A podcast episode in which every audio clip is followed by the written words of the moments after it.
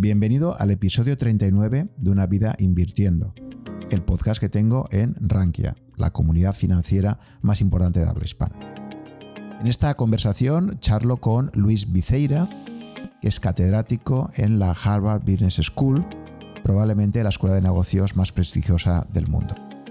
Luis tiene una amplísima experiencia no solo como investigador en el campo de las finanzas, sino también como asesor de importantísimos fondos de inversión de todo el mundo, tales como el Fondo Soberano Noruego o el Fondo de Holanda. También en España es asesor de Indexa Capital. Por lo tanto, me parece que reúne esta conversación las características de eh, interés extremo, tanto para aquellas personas que quieran conocer la opinión de un académico de primerísima fila sobre cuál ha sido la evolución de eh, la macroeconomía eh, y su impacto sobre las finanzas que ha tenido en las últimas décadas, cuál es su visión de la situación actual y qué tipo de asignación de activos recomendaría para todos los que os planteáis una inversión a largo plazo pensando que la pensión que vamos a tener cuando nos jubilemos pues no va a ser toda la que nos gustaría. Así que sin más os dejo ya con esta interesantísima conversación con Luis Viceira. Espero que la disfrutéis. Hola Luis, ¿qué tal? ¿Cómo estamos? Estoy muy bien, gracias Juan por invitarme a tu uh, podcast. Encantado de, contar contigo, para mí es un, es un placer. Eh, creo que te estás conectando desde Boston, ¿no? Eh, Sí, estoy ahora mismo en, mi oficina. Ah, aquí, como en España, hay una limitación muy importante de movimiento y de qué se puede hacer y qué no se puede hacer. Mucha gente está trabajando desde casa, pero yo afortunadamente he podido seguir trabajando desde mi oficina, a la que me gusta venir cada día aquí en la Escuela de Negocios de la universidad. Y sigo viniendo cada día, es un sitio bastante seguro y, y en fin, hemos montado un protocolo bastante bueno que nos ha permitido también tener a nuestros estudiantes en la escuela este año, en vez de tenerlos a, distancia. Los estudiantes que quieren estar en campus pueden estar y los profesores que quieren estar en el campus también pueden estar. Ah, y aquí sigo, y aquí sigo. Genial, pues para mí es un placer eh, poder contar con una persona con tu trayectoria profesional. Creo que ahora estás de vicedecano, ¿no? La Harvard Business School, que probablemente sea pues, la escuela de negocios más prestigiosa del mundo. Y, bueno, también decir como contexto para mis oyentes que, básicamente la recomendación para, entrevistarte, pues yo previamente no te conocía, la verdad, fue a través de Unai Ansejo. Unai, eh, como sabéis, estuvo ya en el segundo episodio de, mi podcast, ya en los inicios. Y hablando con Unai me comentó, oye, pues mira, uno de los mayores expertos mundiales en asignación de activos, yo creo que es Luis Viceira, que además está con nosotros en el Consejo Asesor de Indexa Capital. Así que me parece que sería muy buena, un muy buen perfil ¿no? para, tu podcast. Y bueno, pues estuvimos hablando y, muchísimas gracias por aceptar esta invitación. Gracias a ti eh, por invitarme. Es un placer estar, estar aquí contigo hoy. Genial. Pues si te parece, Luis, vamos a empezar. Eh, me gustaría que me explicaras un poco tu trayectoria como una persona que nace, creo que en, la provincia de Granada, ¿no? Es grananido de orígenes, acaba estando en la Harvard Business School. Entonces me gustaría que contaras un poco cuál ha sido un poco tu, trayectoria profesional a grandes rasgos, ¿no? Sí, muy brevemente, sí, nací en un pueblecito muy pequeño ah, en los alrededores de Granada llamado Ventas de Huelma. Cuando fui un niño me mudé a, la, ciudad de mi madre, Santa Fe, que está al lado de Granada, y allí estudié desde todo el instituto y lo que es la educación primaria y, secundaria. Y al graduarme del instituto, de lo que entonces era el bachillerato unificado polivalente, como podrás recordar, Juan, ah, me, fui a Madrid a estudiar a la Universidad Autónoma, en la que tuve, estuve allí cinco años. Ah, me especialicé en economía cuantitativa y en teoría económica tuve allí la oportunidad de eh, encontrarme con profesores que habían venido a hacer su doctorado en, Estados Unidos y como tal, pues lo desconocido siempre da miedo cuando sabes que alguien está allí y te familiariza en cómo y, te anima a considerar venir a, estudiar a Estados Unidos. Eh, hace mucho por ti. Y, eso fue una de las grandes experiencias mías en la universidad. Lo pasé muy bien los cinco años allí. Acabé como premio extraordinario de licenciatura de la universidad y, nacional. Y, sobre todo el contacto con estos profesores que me animaron a venirme a los Estados Unidos. pedí al graduarme una, beca de, la Caixa, en la que pues, fui muy afortunado que, me la dieron y pasé un par de años en Madrid, tres años en concreto, y me vine a estudiar al Departamento de Economía aquí en la, Universidad de Harvard. En ese momento estaba como profesor en, el Departamento de Economía. El único español que había en ese momento en el Departamento de Economía era Andreu Mascolel, que eventualmente volvería a, Barcelona, a la Universidad Pompeu Fabra y luego sería consejero de Economía de la Generalitat y otras cosas. Y bueno, la, experiencia en Madrid, en los años que estuve, me considero madrileño de adopción, me encanta Madrid, eh, me apasiona, voy con toda la frecuencia, toda la frecuencia que puedo Estoy casado con una, con una madrileña que se vino a estudiar conmigo también, era una compañera de universidad. Nos vinimos a, estudiar a nuestros programas de doctorado.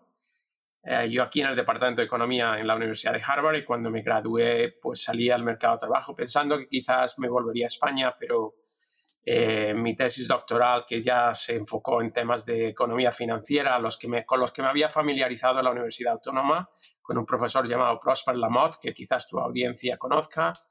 Y eso me hizo interesarme desde muy principio en finanzas. Hice mi doctorado en economía especializándome en economía financiera y al acabar pues salí al mercado de trabajo académico aquí en los Estados Unidos y me, hicieron ofertas en, sitios, en diferentes sitios. Una de las ofertas que estuve considerando en su momento fue eh, irme al Departamento de Economía en la Universidad de Princeton, en el que entonces el director del departamento era un señor que quizás tu audiencia haya oído hablar, Ben Bernanke. Intentó persuadirme de, que me fuese a Princeton, pero al final yo quería quedarme en el área de Boston. Tenía esta oferta magnífica de la Harvard Business School y decidí venirme a la escuela porque también me interesaba mucho la dimensión práctica de la inversión y, de las finanzas. Y HBS, la Harvard Business School, tiene unas conexiones muy claras y una misión muy clara de estar conectado a la práctica. Y decidí venirme aquí en el año 98 y casi 23 años después sigo aquí. a una carrera profesional que ha estado vinculada evidentemente a la academia, con la que sigo muy vinculado, en la que sigo publicando, pero también muy vinculada a la práctica de, las finanzas y, de la inversión, con la que sigo muy vinculado tanto a través de los eh, casos que escribo, como de los vínculos ah, con consultoría y otro tipo de, cosas que hago con, en mi actividad privada de consultoría con, con, el mundo de la práctica. Y de hecho, acabas de mencionar, soy un inversor inicial y, una, y formo parte del consejo asesor de, de, Indexa Capital, que ha tenido una historia de crecimiento extraordinario en España y creo que de verdad añade mucho value, mucho valor al inversor, al inversor, al inversor español. Vale, Luis, me gustaría saber, eh, tú cuando empiezas a estudiar económicas, ¿tienes ya claro que la parte de finanzas es la que más te va a interesar?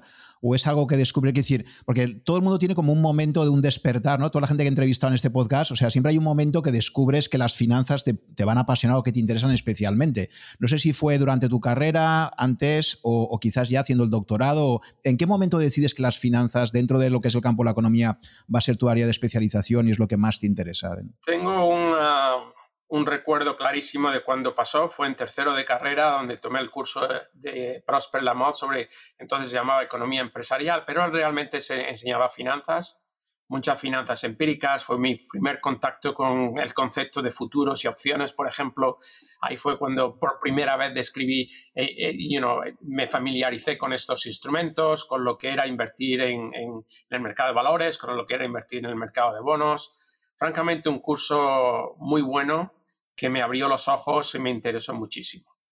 Y luego cuando me empecé a especializarme en cuarto y quinto de carrera en economía cuantitativa, como he mencionado, tenía varios profesores, dos de ellos al menos eran ah, graduados de la Universidad de Chicago, venían de la Escuela de Negocios, entonces, como sabéis, si tu audiencia sabrá, la Escuela de Chicago tiene una tradición muy fuerte en economía financiera. Y entonces mucho de lo que aprendí con ellos fue también finanzas y eso digamos que me, me, enganchó. Prosper más en el tema práctico de cómo invertir y, y Antonio García Ferrer, por ejemplo, en, más en el tema más académico, si quieres, del enfoque de, de, la universidad, de la Universidad de Chicago. Y ya sabía cuando quería hacer mi doctorado, ya en ese momento había decidido que quería ser un académico, pero un académico es que iba a especializar en, en finanzas. Y a nivel práctico personal, me imagino que en, aquella época estudiante, si estabas con beca y tal, no tendrías muchos ahorros para invertir tú directamente, ¿no? ¿Cuándo fue? O sea, ¿hubo un momento en el que tú ya ¿Hiciste alguna operación de mercado? ¿Quisiste probar un poquito o no? ¿O eso ha sido algo ya muy posterior? Y... Empezó cuando yo estaba ya aquí en el programa de doctorado. Y empecé a estudiar finanzas más en serio, a relacionarme mucho más con gente que estaba en los mercados. Y, fue en ese momento cuando empezó. Y ya se multiplicó de manera exponencial en el momento en que ah, empecé a trabajar como profesor aquí en HBS y empecé a relacionarme con muchas uh, más empresas de, gestión de activos.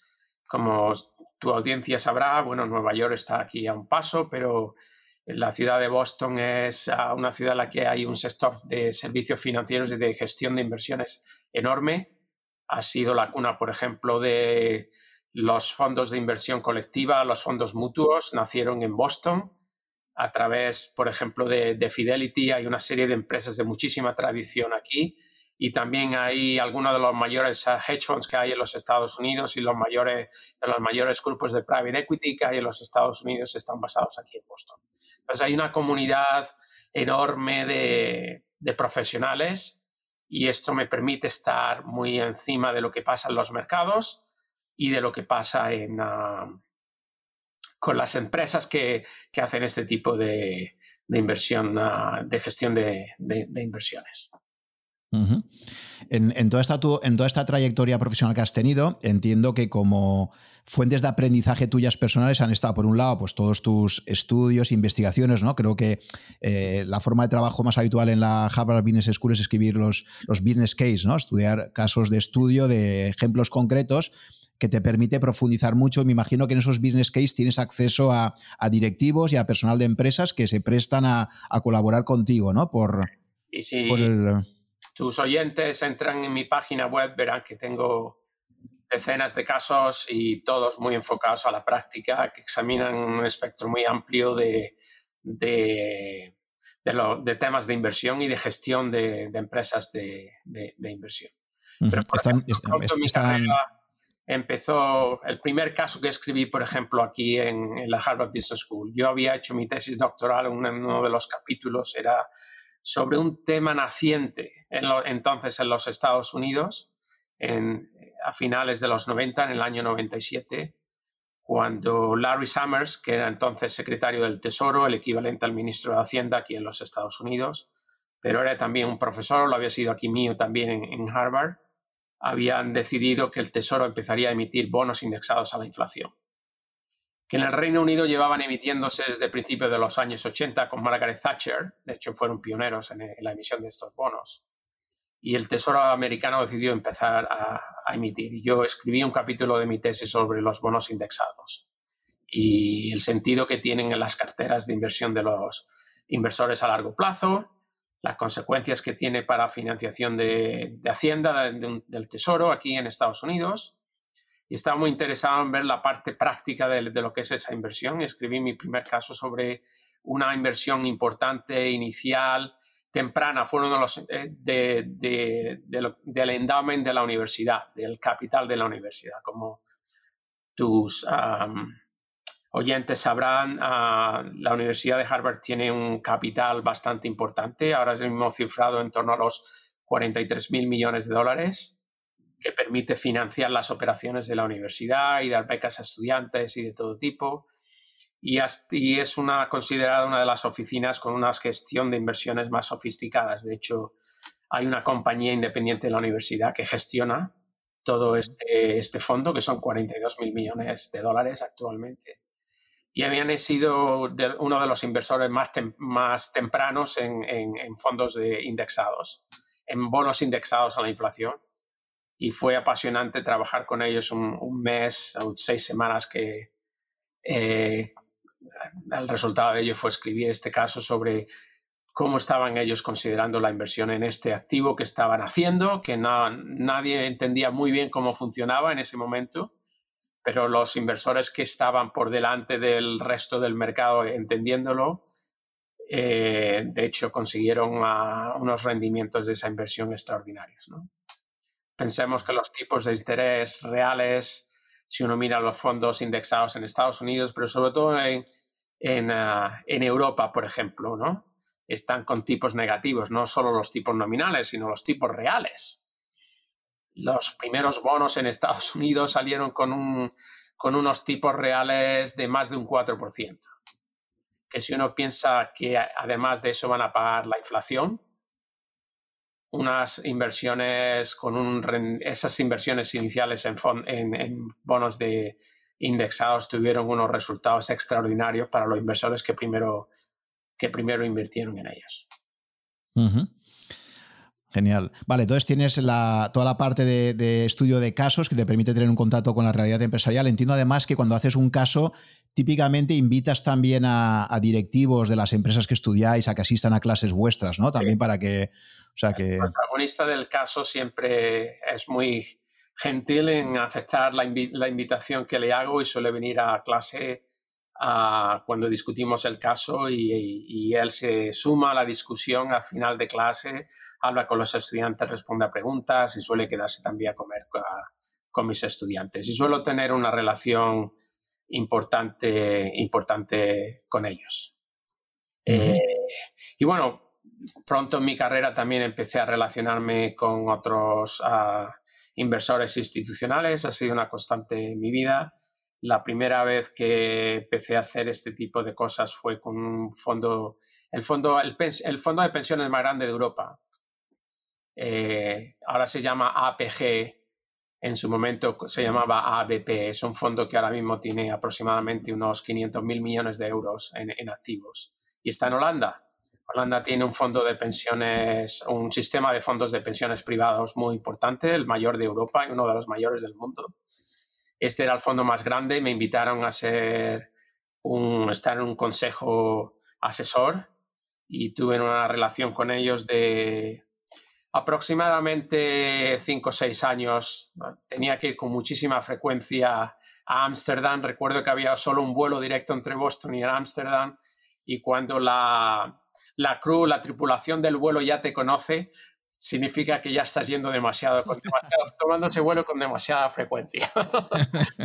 y, pero fue una, una experiencia apasionante porque es un fondo, de hecho acabé escribiendo un caso cuando ya no tenía relación con ellos porque es bueno que no haya conflictos de interés en escribir eh, este tipo de casos. Ah, la gente puede leer el, el caso que escribí sobre este fondo es un fondo muy sofisticado. Invierte en todo tipo de clases de activos, invierte en todo tipo de fondos activos dentro de cada clase y fue apasionante pues, a través de ellos tener una relación muy directa de, que están invirtiendo constantemente en fondos, que están invirtiendo constantemente en activos, suelen ir por delante del resto de en, sofisticación, en invertir en nuevas cosas del resto de la competición.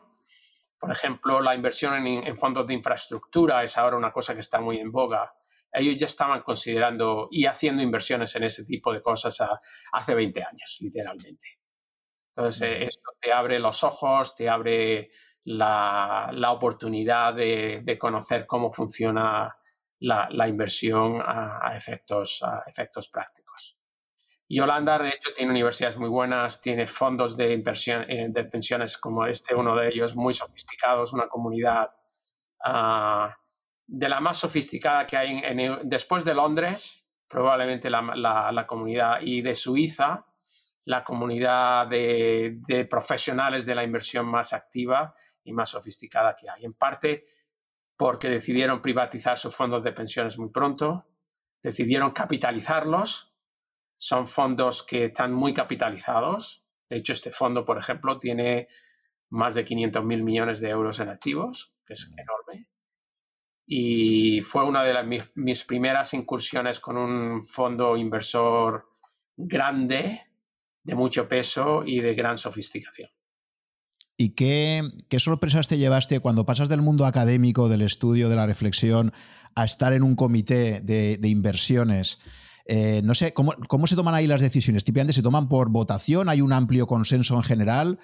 Y mm, me puedes comentar un poco qué sorpresas te llevas un poco, si hubo alguna, ¿no? Entre lo que es, ya te digo, el ámbito académico y el estar realmente tomando decisiones en el mundo real y, con, patrimonios tan grandes como el que estás comentando, ¿no? Bueno, este tipo de, en este tipo de inversores institucionales grandes, las, ah, las decisiones de inversión no se toman de manera unilateral, ¿no? Suele haber un, comité de inversión, un consejo que tiene que aprobar este tipo de inversiones, pero normalmente cuando se aprueban a, nivel grande, lo que es cuál va a ser eh, la, la, cartera, cuál va a ser la distribución general de la cartera y si va a haber una inversión muy grande en un manager, en un, en un gestor en particular, obviamente el consejo tiene, tiene, tiene que aprobarlo. Pero normalmente se hace con habiendo haciendo un estudio preliminar un informe preliminar que luego tiene que dar lugar a una discusión muy robusta en el que se puedan oír cuantos más puntos de vista mejor, ¿no? Por parte de profesionales y de gente que entiende ese tipo de, de inversión. Y el consejo escucha y normalmente hay una recomendación de lo, del Chief Investment Officer, de, la persona que es responsable de la gestión de todas las inversiones, y normalmente el fondo, después de haber escuchado, haber tenido esa discusión, puede haber, se puede volver otra vez a, hacer más deliberaciones, más estudio, vuelve y normalmente hay una recomendación que se acepta y, y se pasa entonces a la implementación. ¿no? Y es la importancia de escuchar diferentes puntos de vista, porque en toda inversión hay incertidumbre. Y eso es muy importante en modelos, digamos, académicos, uno toma los parámetros del modelo como dados, ¿no? Pero la realidad es que uno tiene que estimarlos, uno tiene que tener una idea de cómo está la valoración de mercados, etc. Y entonces es importante tener y entender cuáles son las diferentes perspectivas que hay para luego converger. También es muy importante en temas de gestión de carteras la disciplina hay mucha tentación, obviamente, de hacer lo que se llama market timing, de pensar, ahora entro, ahora me salgo. La evidencia sugiere que ese tipo de... Hay poquísimos inversores que han hecho eso de manera efectiva. Y entonces tiene que haber también un sentido de, disciplina, de que si tenemos un perfil de riesgo determinado y queremos asumir riesgo en nuestras carteras, vamos a ser disciplinados y aunque el mercado no vaya tan bien, hay que hacer lo que se llama el rebalanceo, la reformulación de la cartera para traer a las ponderaciones, la reponderación de la cartera para traerla a las ponderaciones que creemos que son las adecuadas a largo plazo y nunca perder esa perspectiva de, de largo plazo. Esa, ese tipo de disciplina emerge en, discusión, en discusiones robustas de, de, de, consejos con, donde hay miembros que son cualificados, evidentemente, y que pueden tener una discusión robusta y permite, esa, esa disciplina de hecho emerge de esas discusiones. Uh -huh. El es, es apasionante. Es el enemigo del inversor. Es la realidad, es que ese, eso lo he observado constantemente y los inversores que son disciplinados a largo plazo acaban, acaban uh, haciéndolo muchísimo mejor. Tienen una, una experiencia de su gestión y unos resultados de inversión a largo plazo que son mucho mejores que, que aquellos que se dejan llevar por eh, la, el pánico. ¿no? Y esto se observa, por ejemplo, hay estudios uh, un estudio muy interesante sobre cuál es el rendimiento medio que los, digamos que los fondos mutuos en Estados Unidos que invierten en, en equities, ¿no? en, en, el mercado de valores, han tenido sobre 5, 10, 20 años. Y luego mirar el inversor medio en esos fondos, cuál ha sido su, su rendimiento medio. Y hay a, horizontes de 10 a 15 años, hay una, en el, en el rendimiento promedio por año, puede haber una diferencia de 3 puntos porcentuales. Que esto si lo acumula sobre, que es la, como mencioné en el podcast que hicimos con una, y es si uno acumula durante 20, 25, 30 años un rendimiento de un 4 o de un 3 versus un rendimiento de un 6 o de un 7, las diferencias de acumulación de riqueza pueden, de, activos pueden ser una diferencia de 3 a 1, ¿no? Son gigantescas. Sí, sí, sí, sí. ¿De dónde viene todo esto? Básicamente de, el inversor entra en pánico cuando los mercados tienden a bajar, no hace la reponderación de su cartera como debería hacerlo y acaba, pues eso, estando en moviéndose fuera del mercado cuando realmente debería probablemente reponderar e invertir más y acaba con unas diferencias abismales en la acumulación de riqueza. ¿no? el, llamado buy and hold, el que, que, compra y lo, y lo, sostiene, ¿no?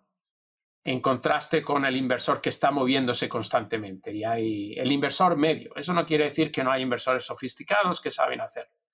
Pero si uno acaba reconociendo que no tiene gran experiencia y él no es un experto, quizá el consejo más adecuado es decidir cuál es mi, el riesgo que quiero asumir a largo plazo y ser disciplinado y asumirlo. ¿no?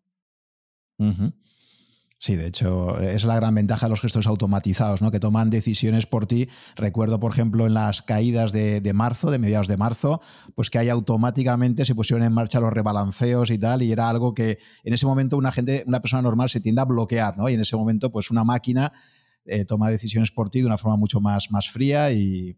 Y ahí te digo la experiencia personal mía, estando en diferentes comités de inversiones cuando estalló la, la crisis en el 2008 como sabes, todo empezó, se precipitó en el, en el, otoño, ¿no? sobre todo en el mes de octubre. Fue un, mes horrible, pero ya llevábamos desde la primavera viendo pasar cosas.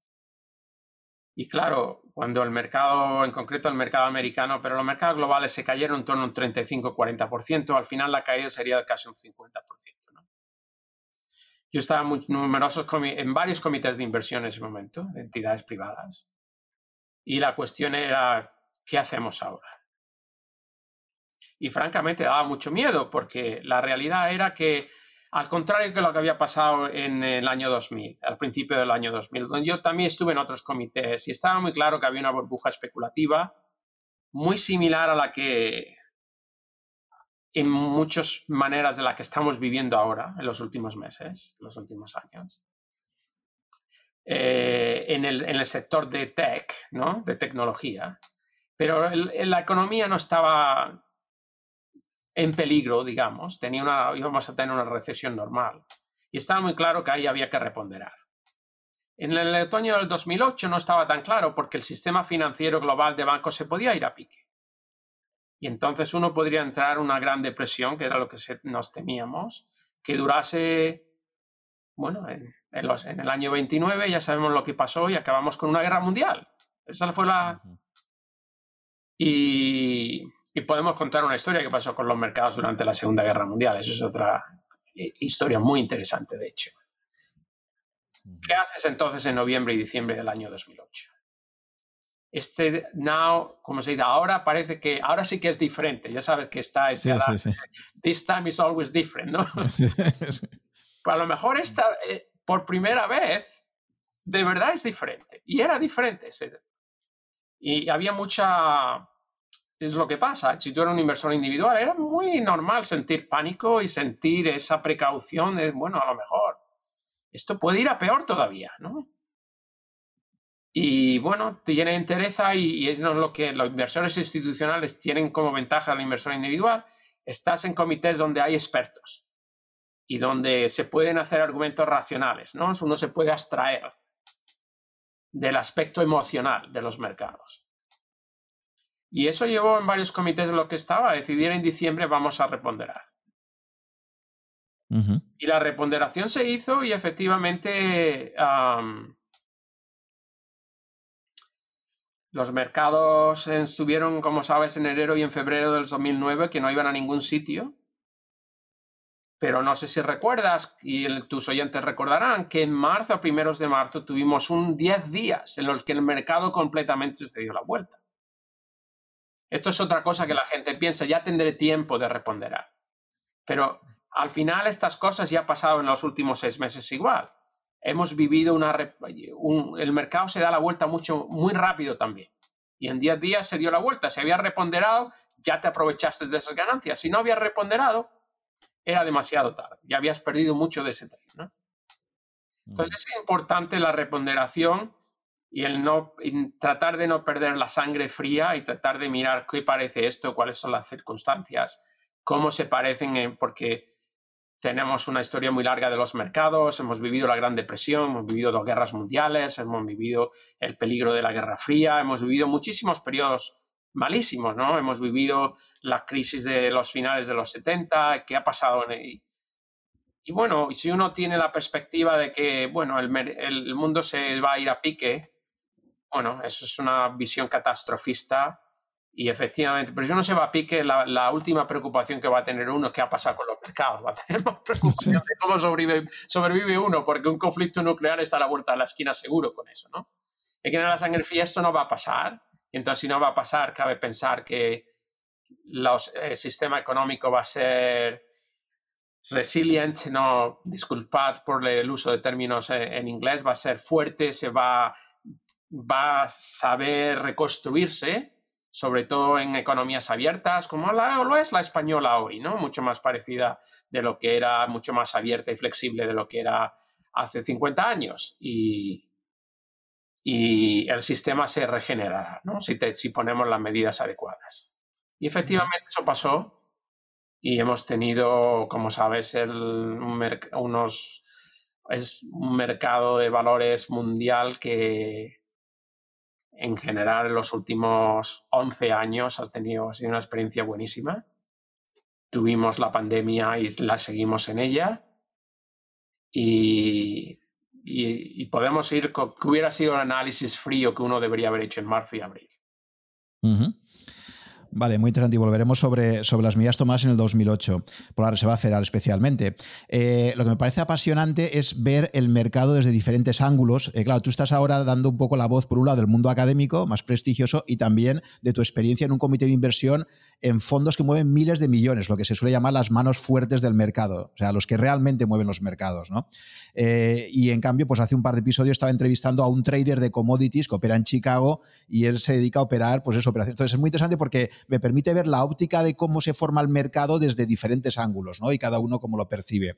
Eh, es muy interesante lo que comentaba respecto a los comités, porque también justo hace tres episodios entrevisté a Marga Rigasait, que es gestor de, eh, de su fondo actualmente de Koala, una, una que se llama Koala, y él estuvo eh, cinco años dirigiendo las inversiones de Caixa Cataluña. Él era el responsable del, comité de inversiones. Y entonces, él me decía que uno de los problemas que tienen los comités de inversiones es que también hay sesgos cognitivos y es este miedo que existe a veces, es decir, es como esto que te dicen en las grandes empresas, siempre se ha dicho lo de nunca te despedirán por contratar a IBM como proveedor, ¿de acuerdo?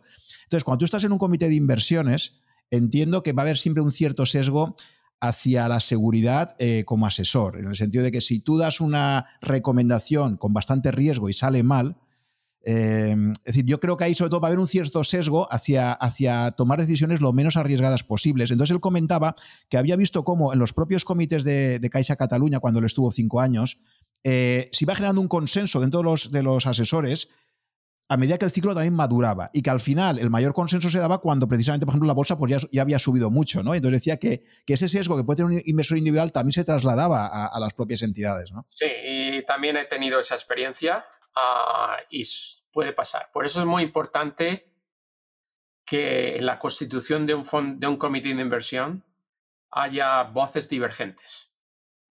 Y aunque eso lleva a reuniones, digamos, más conflictivas, porque es mucho más complicado generar consenso, mm, lleva también bastante más claridad a largo plazo. La constitución de un fondo de, un comité de inversión es muy importante tener gente que es, tiene experiencia, que tiene la cabeza fría y que pueden tener visiones diferentes. Es en eso en lo que esa diversidad de visión, pero no una diversidad de visión que viene, digamos, de la, de la emoción, sino una diversidad de opinión que puede venir del análisis, lo que lleva a entender todos los ángulos y al final hay alguien que tiene que tomar la decisión, ¿no? Y puede escuchar o no a, a, una parte y no la otra, y a lo mejor una parte acaba teniendo ex post la, la razón, ¿no? Pero en, en, media lleva a mejores, a mejores, a mejores decisiones. En, en, gestores de comité de inversión, comités de inversión de gestores que están, digamos, atendiendo a, a, a, clientes, digamos, es muy diferente tener un solo cliente, que es el típico comité de inversión en el que yo, en el que yo he estado, digamos que es el capital de un, de un fondo de pensiones, un solo cliente, uno. El capital de una universidad, el capital de un fondo soberano. Es muy diferente, hay solo un, solo cliente. Cuando se tienen muchos clientes, esos clientes puede que tengan esos sesgos. Sus, hay un cierto sesgo a satisfacerles, ¿no? Y eso puede, que, puede llevar a un sesgo que se transmite hacia arriba, hacia ese comité de inversiones. No me sorprende nada oír esto y lo he observado en, en, algunos, otros, en algunos otros comités. Puede pasar y de hecho creo que, sabes que hay este, todo este, este parte de economía financiera llamado behavioral finance, ¿no? Cómo afectan los factores cognitivos y psicológicos afectan a la toma de inversiones de los inversores individuales. Creo que hay un libro por escribir de cómo afecta, de hecho, también a los comités de inversiones. ¿Cuáles son los ecos cognitivos de los comités? Y hay muchísimos. No, no, no cabe ni la menor duda. No cabe ni la menor duda. Al final, creo que toman mejores decisiones que un inversor individual por la diversidad de opinión y, y, y, los fondos, los comités que están bien constituidos tienden a tomar decisiones en media que son buenas. Eso no significa que no, que no, que no, que no se equivoquen. Pero la decisión es parecida, ¿se hace por un sistema de votación parecido, por ejemplo, a, los bancos centrales? ¿O no? ¿O hay un, responsable de inversiones que al final... Suele haber un responsable. O sea, que él escucha, pero al final la decisión es suya y el, su, vosotros estáis, digamos, un poco para dar vuestra opinión, pero sí. pero sí, suele. ¿Cuál es el propietario, digamos, de los activos? ¿no? Al final tiene que tomar esa, esa decisión. ¿no? Oye Luis, pues tienes ahí un libro muy bonito por hacer. Yo creo que con toda tu experiencia, la verdad es que un libro sobre, sobre un poco el, el, esos sesgos cognitivos aplicados a los comités de, inversión, creo que sería. ¿Ni siquiera te lo has planteado como un business case? O, eh, me lo he planteado y puede que sea un proyecto que, quisiera desarrollar en, el futuro. Pero con, me gustaría desarrollarlo ah, con datos, digamos, con, con decisiones efectivamente tomadas por comisiones de inversión, comités de inversión para, para, entenderlos, ¿no? Muy bien. Pues si te parece, ahora vamos a repasar un poco unos hitos históricos. Has mencionado la Segunda Guerra Mundial, me parece muy interesante que comentes esto, porque yo creo que para entender el momento actual, y acabaremos hablando un poco de cuál sería la asignación de activos que tú recomendarías, creo que nuestros oyentes tienen que entender un poco cuál es tu visión sobre los grandes cambios estructurales que se han producido en el sistema financiero internacional en los últimos 80 años, ¿no? Básicamente, pues eso, eh, desde, la, eh, desde el final de la Segunda Guerra Mundial se instaura un nuevo orden, el sistema de Bretton Woods, esto acaba en el año 71 con el, el shock de Nixon, en agosto del año 71 entramos en una nueva era de dinero fiat, ¿de acuerdo? y a partir del 2008-2009 la Reserva Federal empieza una expansión cuantitativa muy importante que ahora ha sido reforzada con la pandemia en el 2020. ¿no? Entonces, creo que eso para mí define, y ahora me gustaría saber y profundizar en esta opinión tuya, para mí ha definido algunos de los grandes hitos que explican pasar de un sistema antes de la Primera Guerra Mundial de patrón oro acabar en un sistema de dinero fiat como el actual con unas inyecciones monetarias enormes por parte de los bancos centrales y donde empieza a percibirse en general, y es un poco algo que se comenta de forma generalizada en Rankia, pues es, esta esta intervención tan masiva y donde hay una manipulación de precios tan brutal que están provocando los bancos centrales sobre los mercados. Al final los mercados acaban teniendo precios absolutamente distorsionados por esa intervención tan importante. ¿no? Entonces me gustaría conocer un poco tu opinión, si, si nos vamos, si nos retrotraemos pues a, pues eso, casi desde la crisis del 29, la, reacción que hay en Estados Unidos a esa crisis, lo que has comentado de la eh, anécdota esta de la Segunda Guerra Mundial que querías comentar, y un poco esos hitos, ¿cómo los verías tú para entender cómo hemos pasado en, en, 100 años de, ese método, de ese sistema de patrón oro hasta en un, en un momento no conocido, yo creo, en toda la historia de la humanidad, donde el nivel de endeudamiento del planeta es el más alto de la historia y donde el dinero fiat juega un papel, después de 50 años de finalización de Bretton Woods, como jamás tampoco había tenido en la historia, probablemente. Bueno, la, anécdota que iba a contar de la Segunda Guerra Mundial está más relacionada sobre... Es una, una anécdota, pero una anécdota que dice cuál es, cómo uno debe ver el mercado de valores, ¿no? que es un, al final, al fin y al cabo, el mercado de valores que es, es simple, va a reflejar o es, digamos, qué, son títulos de propiedad del, tejido empresarial, ¿no? De la, al final, en economías como la americana, donde muchísimo el tejido empresarial está cotizado en bolsa, también del resto de la economía.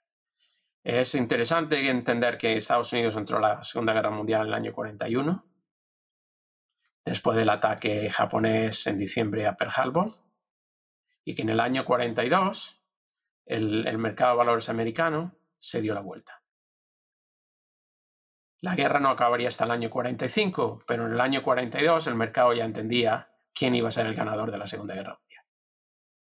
Y algo parecido pasó también en la bolsa inglesa. Es, bien, es interesante ver en ese periodo cuándo se da la vuelta a los mercados, que habían sufrido muchísimo, como sabes, desde el año 29 con oscilaciones tremendas en el 32, pero que habían estado muertos durante 14 años, básicamente. ¿Cómo se dan la vuelta en el momento en que hay más, desesperación y uno argumentaría mayor incertidumbre? En ese momento el mercado se da la vuelta. ¿Por qué se da la vuelta? Porque hay bastante gente dispuesta a invertir en bolsa. ¿Por qué está esa gente dispuesta a invertir en bolsa? Porque ya están racionalmente esperando quién va a ser el ganador de la guerra. Eso fue eso. Y esa misma esa misma anécdota lleva a esto pensar. Eh, Muchos de, tus oyentes probablemente son, ah, le gusta practicar la teoría de invertir en, en value, ¿no? ¿no? ¿no? sé cuál es la en valor, no sé cómo sería la traducción. Y estarán familiarizados con el, con el libro de Benjamin Graham, eh, que fue un profesor de la Universidad de la Escuela de Negocios de la Universidad de Columbia en Nueva York, que fue el creador, digamos, del primero en teorizar sobre la, lo que es value investing. ¿no?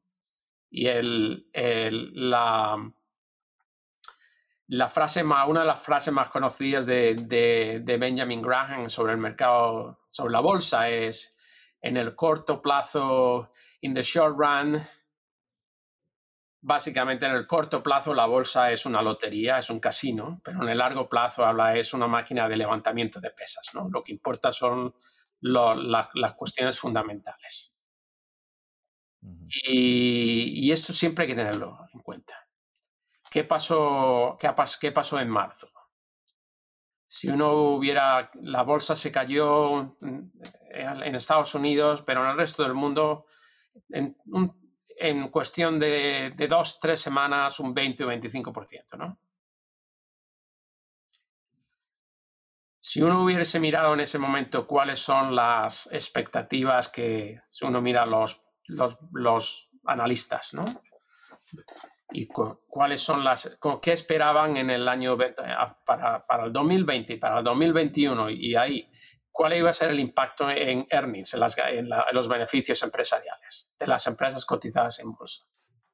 Estaban pensando una caída como muchísimo, si uno mira a todos los analistas de Goldman, de Morgan Stanley, de JP Morgan, de todo, estaban viendo eh, caídas de un 5 a un 10%, quizás, a finales del año para diciembre de 2020, como mucho en 15, y luego quizás en el peor caso una caída del 5% en el 2021 y luego recuperación, ¿no?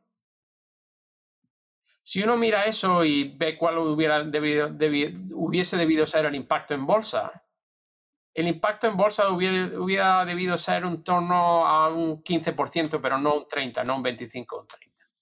¿De qué viene el, exceso de caída? Viene del pánico inversor. si uno mira ese tipo de, hubiese pensado ahora el momento de recapitalizar. El mercado se ha caído mucho más de lo que debería haberse caído. Y esto no lo digo yo, lo, he observado con, instituciones con las que estaba en ese momento colaborando, pero si uno, por ejemplo, uno de los inversores con más prestigio aquí en Estados Unidos es Bill Ackman. Y Bill Ackman inmediatamente ya a finales de marzo, primeros de abril, ya estaba diciendo, no nos olvidemos que el mercado de valores y en general las empresas sólidas son inversiones a largo plazo y que el largo plazo tiene que importar también. Y efectivamente el mercado para finales de verano, octubre, ya había ido a la valoración que debería haber tenido, que se debería haber caído un 10, un 12%, pero no un 25%, y ya había recuperado, ya se había vuelto a lo que hubiera sido el nivel de equilibrio. ¿no? Pero claro, en ese momento la reponderación de carteras en marzo y abril y mayo hubiese llevado una, a, a, capitalizar ese exceso de caída que los mercados habían, que los mercados habían, habían tenido. Y los inversores institucionales, muchos de ellos lo hicieron y efectivamente han, podido recuperarse. Luego, hablas de, más bien de lo que son las políticas monetarias y lo que ha pasado. Y estoy de acuerdo contigo. Hay bastante consenso que la, inflación tan enorme que observamos en los 70 fue producto de un, de, como sabes, de los acuerdos de 1973 de Bretton Woods, donde se definitivamente ya se rompe la disciplina monetaria, se empieza a emitir muchísima, a imprimir, mucho, a incrementar la masa monetaria y eso llevó al el experimento inflacionario de los 70 hasta principios de los 80 que además se combinó, como sabes, con un cartel en, el, en, el, en un momento en el que el mundo dependía muchísimo del petróleo, que hoy no es el caso, seamos claros. No tiene nada que ver la dependencia hoy del petróleo de la economía global y, desde, y de las economías desarrolladas, lo que era en el año 78 79. Eso se combinó con esto y tuvimos esa experiencia de eh, estaflacionaria, ¿no? de inflación y recesión al mismo tiempo, ¿no? que era una cosa que no habíamos vivido antes. Volcker llegó en el año 81, subió los tipos al 20% y empezó a, reducir el crecimiento de la masa monetaria y eso llevó a una moderación drástica de, la inflación en los 80 y en los que se continuó su, ah, sucesor Greenspan y, después Ben Bernanke hasta eh, de un crecimiento moderado de la masa monetaria y, unas expectativas de inflación mucho más moderadas. Es un, periodo que hemos vivido de bonanza inflacionaria, de hecho, en los 90, desde la segunda mitad de los 80 en Estados Unidos, pero también en Europa. Desde la segunda mitad de los 80 hasta básicamente el 2007. En el 2008 hemos tenido una vuelta al año 74 en ese sentido de un incremento enorme de la masa monetaria, ¿no? de, la, oferta monetaria. Y uno hubiese esperado de la, inflación que se hubiese incrementado. Y de momento no lo hemos observado. Y es, francamente, tiene a todo el mundo pensando cómo es posible esto, ¿no? Y, y, y, cuándo se va a observar si esta, la, razón principal es que la inflación de la manera que opera es los mercados que los bancos centrales generan masa monetaria. ¿Cómo se traslada esto en inflación? Se traslada en que eh, crean reservas para los bancos. Los bancos entonces, como no tienen otra alternativa, prestan más y eso genera, eso es la, ese es el mecanismo, ¿no? Genera mayor actividad económica, que si no hay una demanda eh, que es, y mayor demanda, que si no hay una oferta que la, que la, que la satisfaga, conduce a, una gran inflación. Y los, de la manera que se ha estado creando esta, incrementando esta oferta monetaria, ha sido también con la reducción de lo, del tipo a corto plazo, que es lo único que pueden realmente controlar los bancos centrales, a cero y en algunos casos incluso negativo, como pasa, ha llegado a pasar en Europa. De momento no hemos visto el fantasma de la inflación salir, pero está ahí. los incrementos de la, de la, masa monetaria han sido muy importantes y, y, y no sabemos esto qué va a pasar. Es un elemento de incertidumbre. De hecho, es tan elemento de incertidumbre que en parte una de las, de las razones, yo creo, por las que los bonos indexados a la inflación están carísimos, son los, son los activos más caros que existen en el mundo.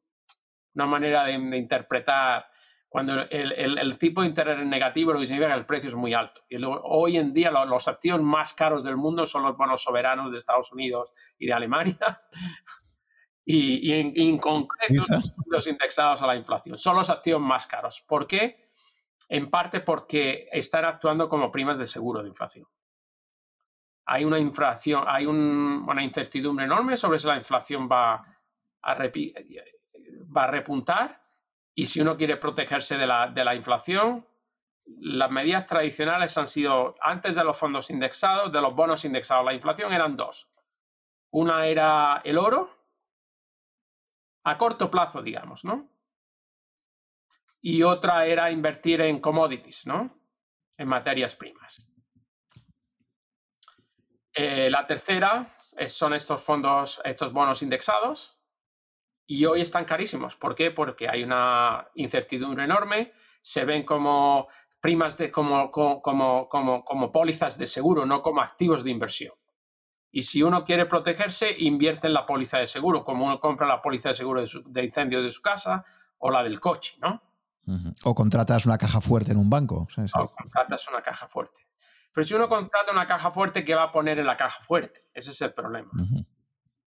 Si uno pone oro, el oro no es una alternativa mejor, porque el oro tiene una volatilidad de precios enorme y segundo, tiene un tipo de interés, tiene un tipo de interés negativo. ¿Por qué? Porque hay un, hay un coste de, almacenamiento de ese oro que es muy caro. Para un inversor individual puede ser de un 2% negativo. El oro produce a largo plazo, a no ser que haya un incremento de su precio, un, un interés negativo. Entonces, esos son las... Y Hoy además no está claro que eh, las commodities sean un, un gran hedge, una, póliza de seguro contra la inflación. Su papel eh, haciendo esto está bastante, está bastante menos claro. Entonces hay una demanda enorme de estos, de estos bonos y estos bonos, para los inversores que me estén oyendo, hoy son pólizas de, de seguro de riesgo de inflación. Y como tal, uno, uno, uno, igual que uno en la póliza de riesgo de su coche que espera perder todo el dinero, uno paga la póliza, los 500 euros que le cueste al año, no sé lo que cuesta una póliza de seguros en coche para un eh, en España, uno que hace la mayor parte del tiempo va a tener un rendimiento del negativo del 100%. Uno pone los 500 euros del, del seguro anual del coche y con la mayor probabilidad los va a perder enteros durante muchos años, excepto, claro, cuando hay un gran accidente y entonces la póliza paga. Esa es la manera, desde mi punto de vista, que hay hoy de ver muchos de, de, los, de, los, de los bonos indexados a la inflación. Los bonos normales no lo son y los, tus oyentes, Juan, deben estar conscientes de ello, porque si hay un repunte de inflación enorme y el bono está pagando cero o un 1 y la inflación se sube al 5, ya está pagando un tipo de interés negativo. Los tipos subirán también con ello y habrá nada más unas pérdidas de capitales muy importantes en ese tipo de bonos. Hoy los bonos nominales, en cierto modo, si la inflación estalla, son unos activos que, si uno tiene perspectivas de que la inflación nos puede dar una sorpresa, y una, una sorpresa que va en el sentido de, de inflación, pueden ser activos de bastante riesgo. Han sido activos muy seguros y por eso, eso son tan caros, han sido, sus precios han subido en los últimos 11 años. ¿Por qué? Porque lo que hemos tenido en los últimos 11 años han sido sorpresas deflacionarias. Y claro, si uno tiene un bono que lo compró en el 2008 o lo que sea, un tipo de interés del 4 o el 5% y la inflación se va a cero como se ha ido, pues se convierten en activos cada vez más atractivos y han sido unas inversiones a ex post buenísimas en los últimos 10 años, porque lo que ha habido más bien son shocks deflacionarios, no inflacionarios. Pero si uno tiene la perspectiva de que la inflación está a la vuelta de la esquina, realmente los fondos normales, nominales, que se llaman los bonos nominales, no es, no es la inversión más idónea hoy, de hecho. Y el mercado de bonos, eh, ¿qué parte? Porque claro, si tú quieres comprar bonos indexados, pero no es un mercado tan grande, ¿no? Del total de mercado mundial de bonos, ¿has calculado más o menos lo que suponen los bonos indexados eh, en cuanto a emisiones? Eh. Depende del país. En Estados Unidos sí es ya un, un, mercado amplio, representa aproximadamente un 15 o un 20% de toda la deuda pública americana, con lo cual ya es bastante importante.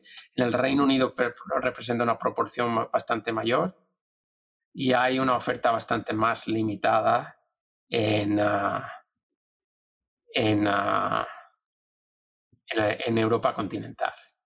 En parte los gobiernos no quieren emitirlo. Hay un, hay un incentivo a no emitirlos si uno es un gobierno porque el resultado es eh, si hay déficits importantes, si hay una deuda importante, la tentación es no hacer un default, digamos, una, una quita en, esas deudas, es hacer una quita implícita con inflación. Entonces, desde el punto de vista de un, un gobierno, eh, los fondos soberanos nominales, los bonos soberanos nominales son más atractivos en ese sentido. Porque es más fácil hacer una quita indirecta, digamos, a través de, a través de imprimir dinero ¿no? de la inflación. Con un fondo indexado no, no, tienes esa habilidad. Vas a tener que pagar cual sea el tipo que has prometido en el, bono más la inflación que suceda. ¿no? Si la inflación se va a un 10, los, los cupones se van a un 10 más el tipo real. ¿no? Entonces, eh, entonces si, en la Unión en la eurozona, por ejemplo, me estás diciendo que apenas hay, hay oferta, hay, eh, oferta pero no hay ah, como la demanda.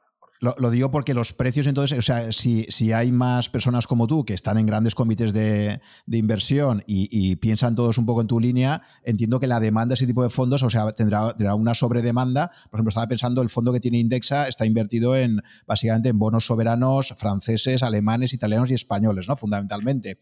Quiero decirte que ahí habrá un cierto sesgo, ese sesgo hacia esa demanda como, como protección frente a una posible inflación, provocará también que se paguen precios más altos, ¿no? Y, es posible.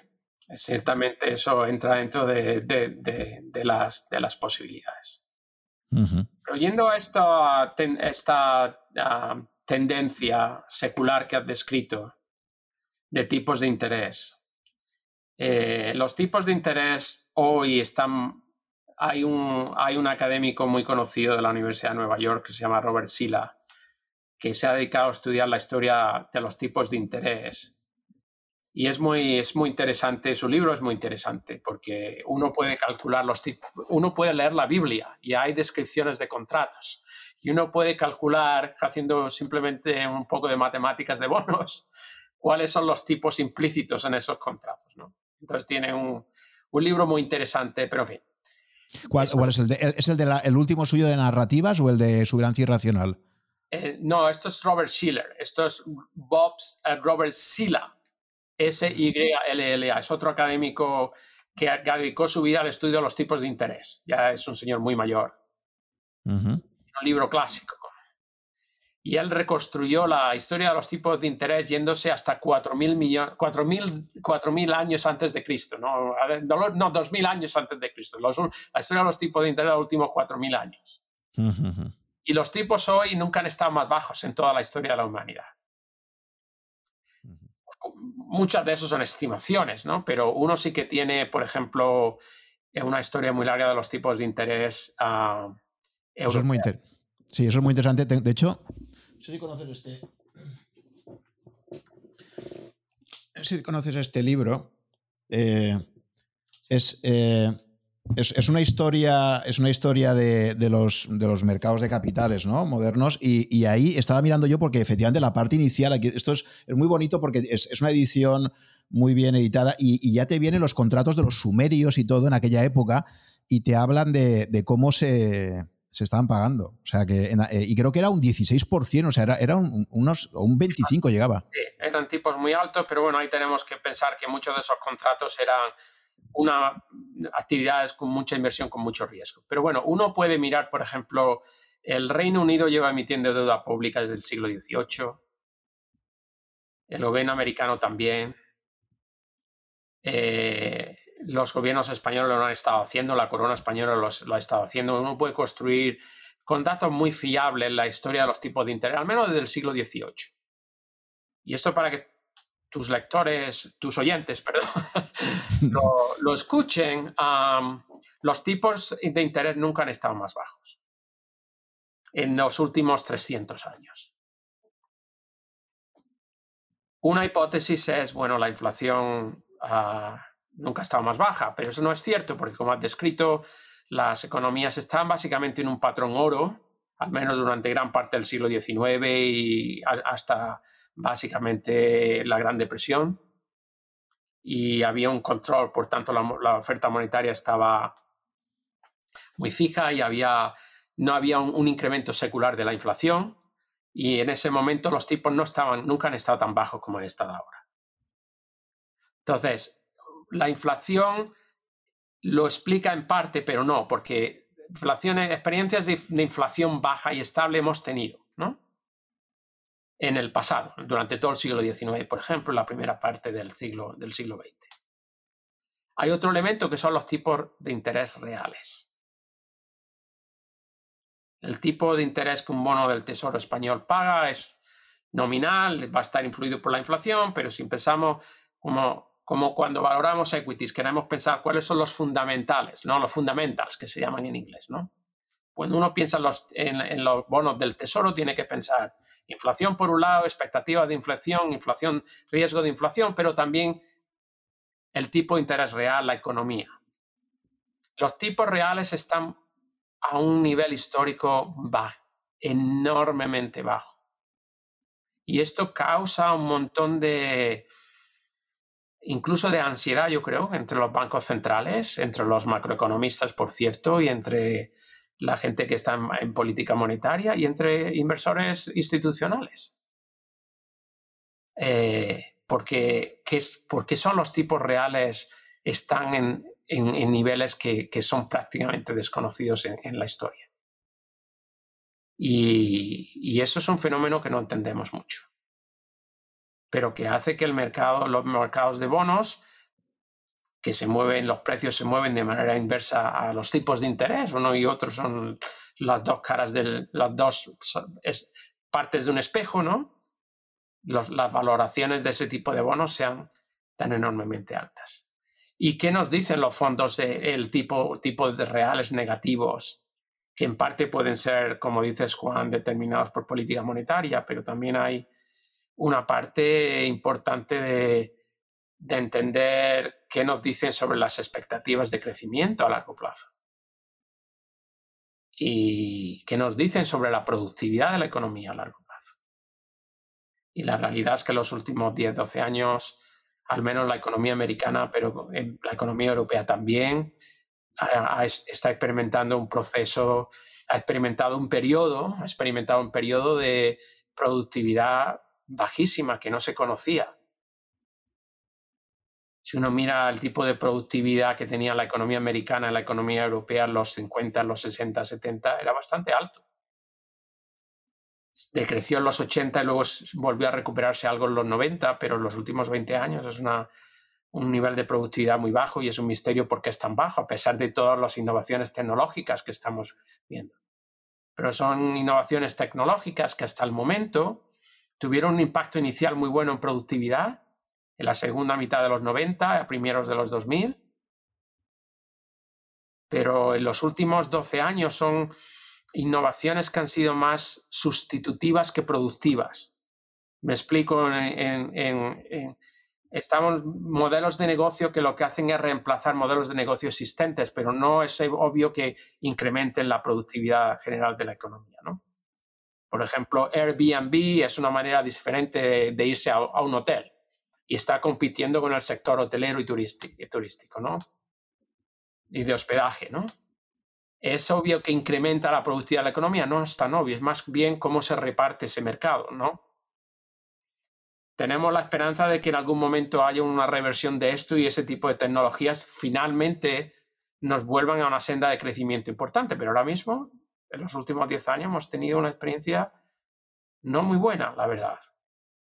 ¿Y en los países emergentes también, también se da esa tendencia?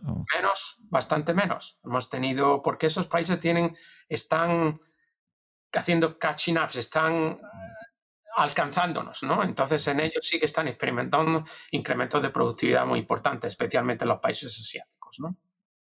Entonces eso es un elemento de, incertidumbre y de un poco de misterio.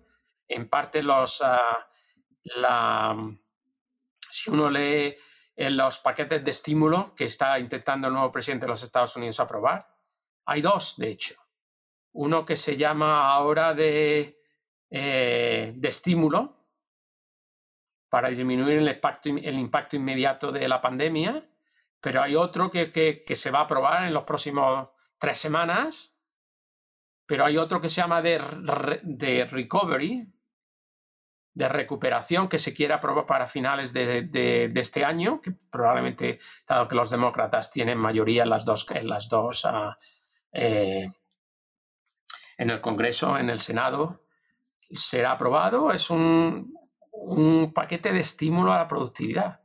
Se pretende volver a, incrementar la productividad en el sector industrial, incrementar la productividad a través de inversiones en infraestructuras y en cosas que tienen que tradicionalmente han impacto en productividad. No sabemos si tendrán o no esto, pero refleja cómo hay una concienciación de que los niveles de productividad están muy bajos.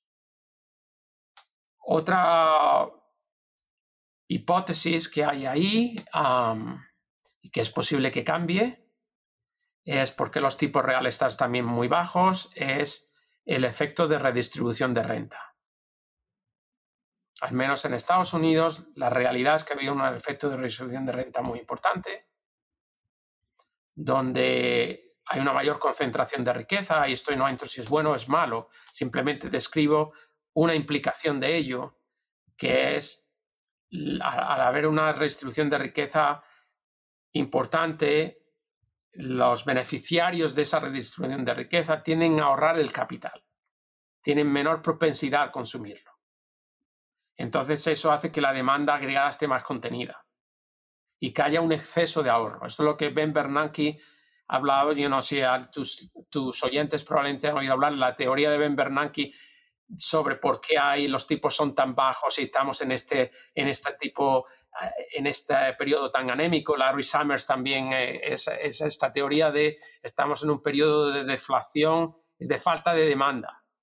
Y la explicación de Ben Bernanke es lo que se llama el savings glut, el exceso de ahorro. ¿Por qué? Parte de esta distribución de riqueza que ha habido, que genera un montón de ahorro. Ese montón de ahorro se tiene que invertir. ¿Qué hace?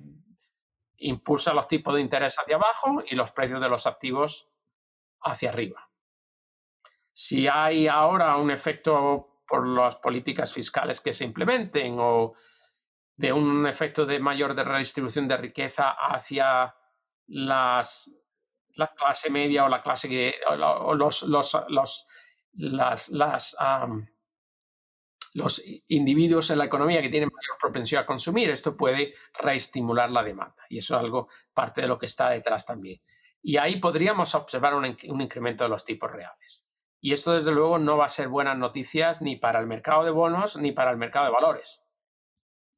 Parte de lo que estamos observando de las valoraciones tan altas que tenemos en las bolsas, especialmente en la bolsa americana hoy, parte de ello es que los tipos reales están bajísimos entonces el tipo de descuento que se aplica a, estos tipos de activos a largo plazo es muy bajo. Y esto no lo digo yo, lo dicen muchos economistas y lo dicen muchísimos inversores ah, profesionales. Uno, por ejemplo, puede leer eh, muchos de ellos y, por ejemplo, Ray Dalio, por ejemplo, que maneja Bridgewater, que es uno de los fondos, uno de los fondos de, mayores como tus, lectores probablemente están familiarizados, Rey lleva diciendo esto mucho tiempo.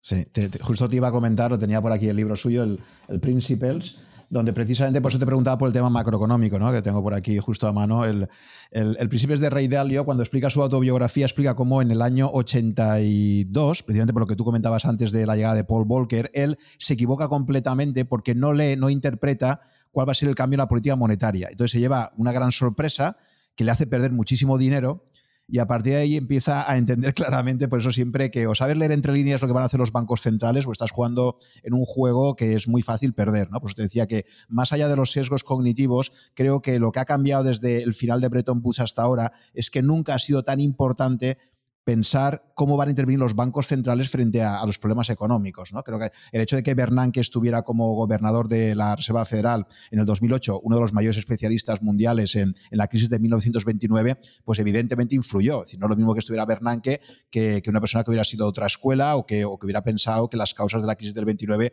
obedecían a otros factores. ¿no? Entonces, esa interpretación de lo que hacen los bancos centrales me parece súper importante hoy en día. ¿no? Y, es lo que genera también mucha incertidumbre, porque es que no sabes realmente hasta qué punto eh, van a hacerlo de una forma o de otra. ¿no? Si tiene el mismo perfil una Christine Lagarde, tiene un perfil mucho más político que, lo tenía Draghi, o no digamos la antecesora Draghi, que era, que era Trichet, ¿no? Por ejemplo. Entonces, en Estados Unidos es, indiferente que, esté de presidente Bernanke o, que ahora estuviera un Volcker Jr., digamos, ¿no? O sea, entonces, eh, eh, lo que vaya a hacer la Reserva Federal y lo que vaya a hacer el Banco Central Europeo cada vez más juegan parte en la ecuación ¿no? de, esto. Y, esto ha pasado siempre. Te voy a enseñar un libro que creo que a tus lectores les debería interesar.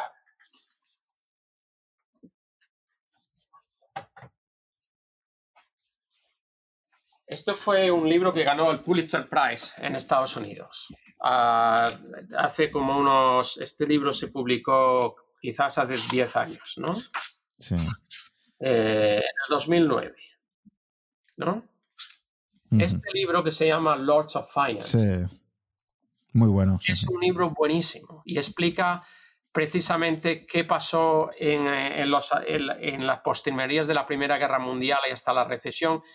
La historia de los, de los, y los, los individuos en, eh, aquí son los, los, los, los, central bankers, los, sí, sí, sí. los Ben Bernanke y los Janet Yellen de entonces, ¿no?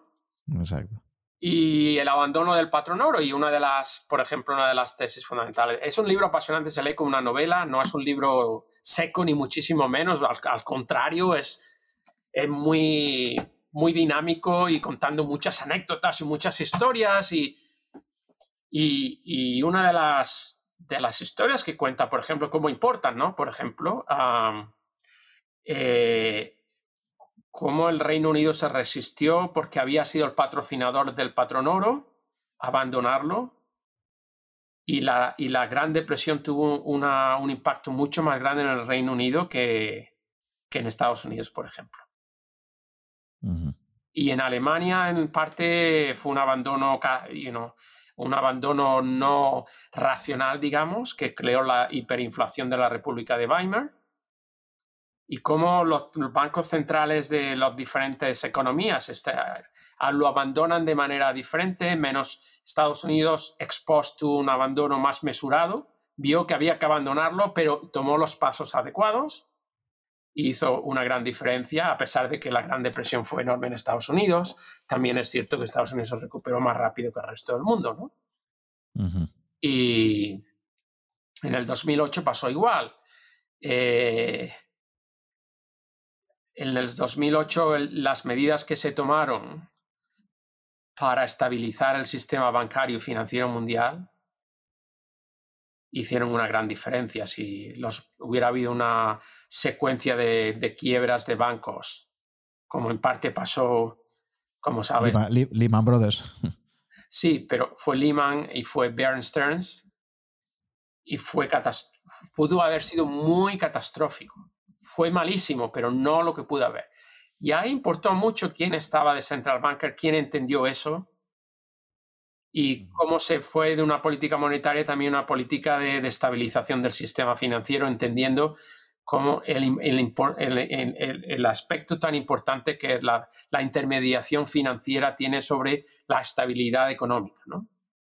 Ya, que, ya que mencionas ese episodio, Luis, eh, quería preguntar tu opinión porque para mí, o sea, lo más triste de, la quiebra de Lehman Brothers es que creo que el gobierno americano de alguna forma en el último momento, cuando ya Barclays no se lo quiere quedar eh, y decide que quiebre, eh, de alguna forma es lo de, oye, ¿tú, ¿pensabais que era too big to fail? O sea, ¿pensabais que, esto no lo vamos a dejar quebrar? Porque, bueno, pues vamos a dar una lección al mundo de, mira, eres uno de los eh, cinco grandes de Wall Street y voy a permitir que quiebres, ¿no? Y las consecuencias fueron tan devastadoras que lo único que hizo fue confirmar que efectivamente hay un enorme riesgo sistémico y que hay muchísimas entidades que no se pueden permitir quebrar, lo cual genera un moral hazard, en inglés un riesgo moral enorme para todos estos gestores de grandes entidades financieras que saben que siempre tienen un upside, tienen una ganancia si ellos asumen muchos riesgos y que saben que el downside siempre va a estar limitado porque socialmente no se puede permitir que quiebren. Completamente, Juan. En cierto modo, fue mejor que Lehman quebrara rápidamente, con mucha más antelación del resto de los bancos, porque permitió al Banco Central, a la Reserva Federal, y al regulador bancario entender. Entender las consecuencias, ¿no?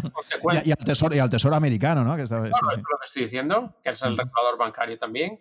Entender las consecuencias de una quiebra de un banco de importancia sistémica, que no sabían apreciar.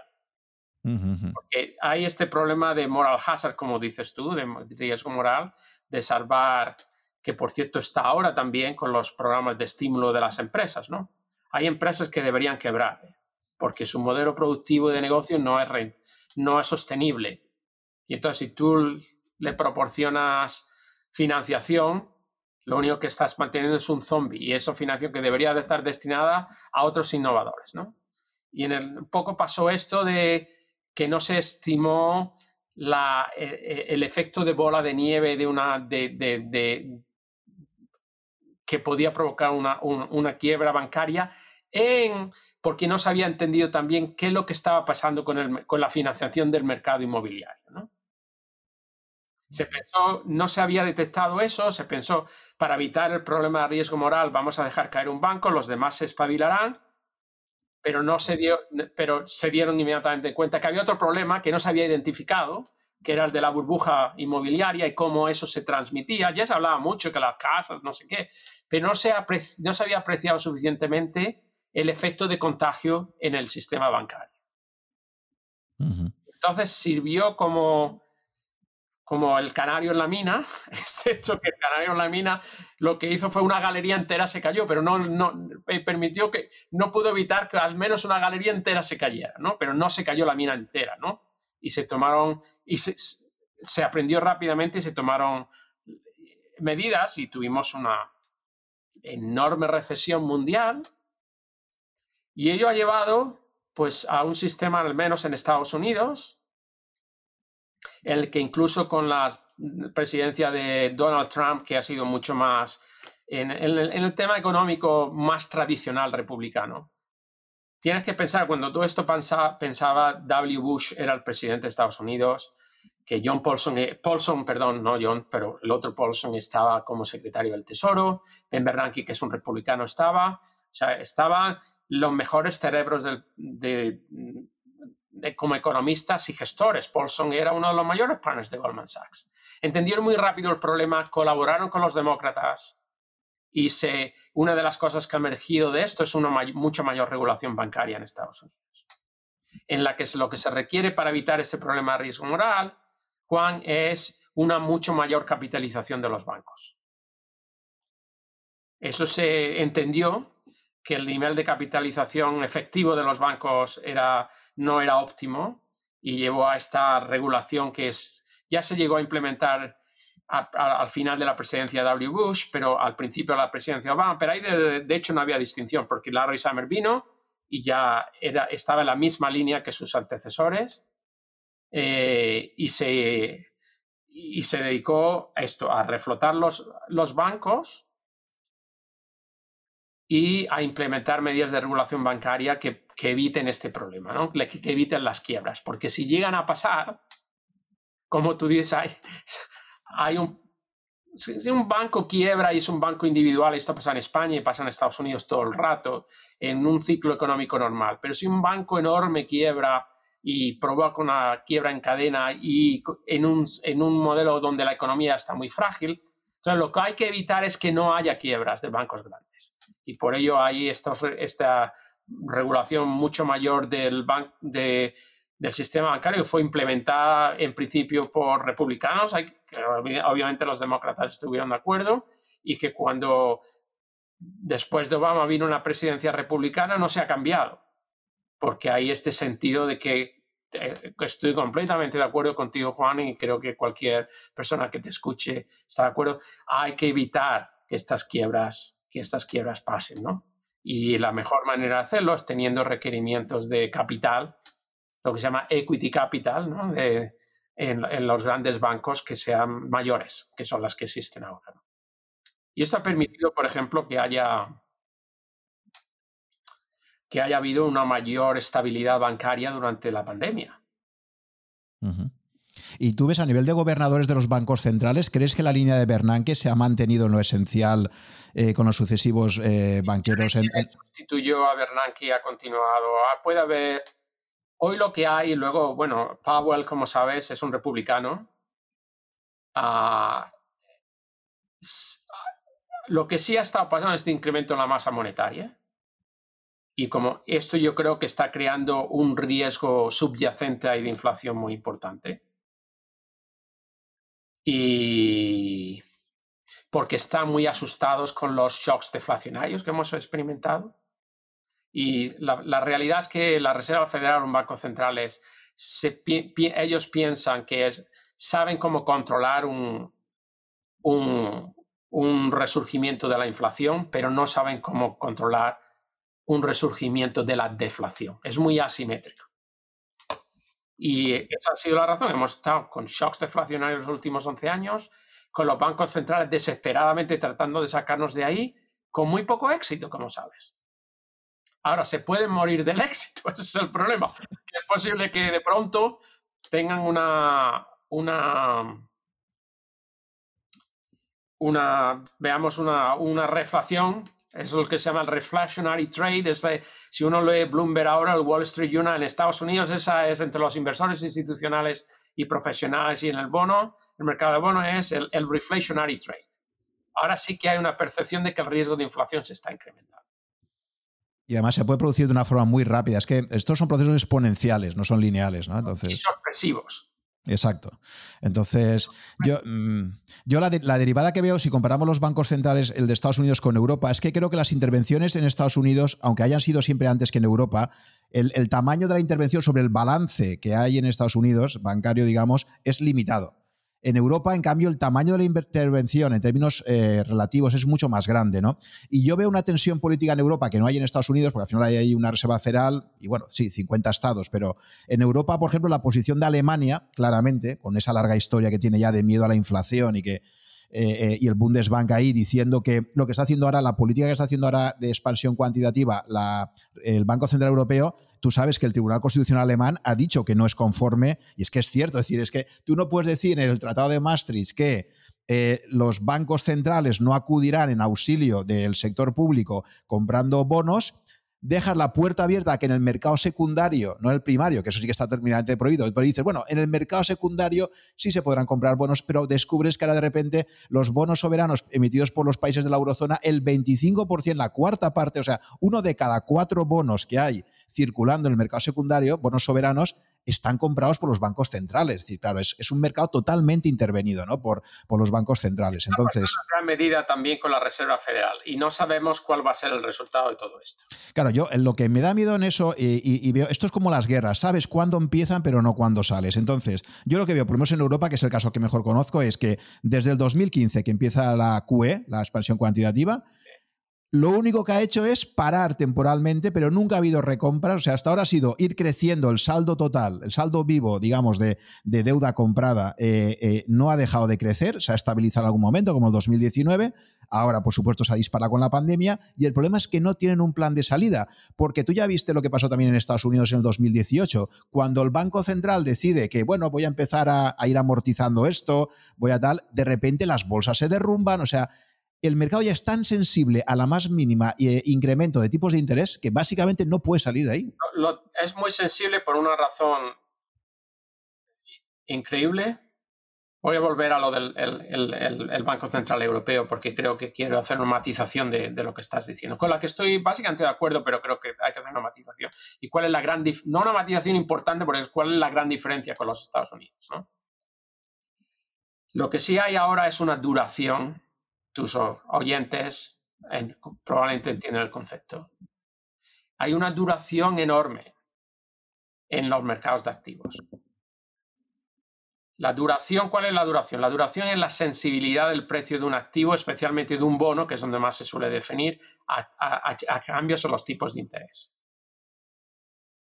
Y se mide y resulta que la duración de un bono y en general de un activo se incrementa cuanto más bajos son los tipos de interés. Para darte un ejemplo, un bono a 30 años con tipos normales de un, de un 5%, podemos hacer el cálculo. La duración más o menos es de, un, de 12, se, llama, se, se, suele decir 12 años, ¿no? Que es más o menos lo que uno va a tardar en recuperar el capital, ¿no? Con ese bono. ¿Eso qué significa en términos? Que una subida de un 1% de tipos, básicamente, va a, va a significar una pérdida de un 12% de una disminución del precio del bono. Si uno lo tiene hasta que madura, no, hasta que, ¿cómo se llama? En, perdón, en castellano, me, disculpo vuestro... A, vencimiento, hasta el vencimiento. No pierde nada en ese sentido, aunque hay un coste de oportunidad, evidentemente, pero uno, va a haber una pérdida de capital de un descenso del precio inmediato de 12, ¿no?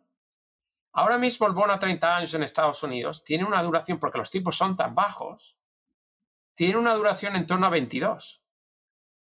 Ah, y puede llegar a 25, 26, ha llegado. ¿Eso qué significa? Que un incremento de un 1% en tipos ahora significa una debacle. Imagínate una caída del, valor de, los bonos del tesoro del 25%. Es como, una, como, una, como un crash en bolsa. Y claro, esto se transmite también en la, en la bolsa. Una, ahora mismo hay una sensibilidad enorme, una, una, duración, pero tus oyentes pueden que no son eh, expertos, lo pueden sustituir con sensibilidad a, movimientos en los tipos. Y eh, de la manera inversa, si los tipos caen, observamos una reacción enorme a esto.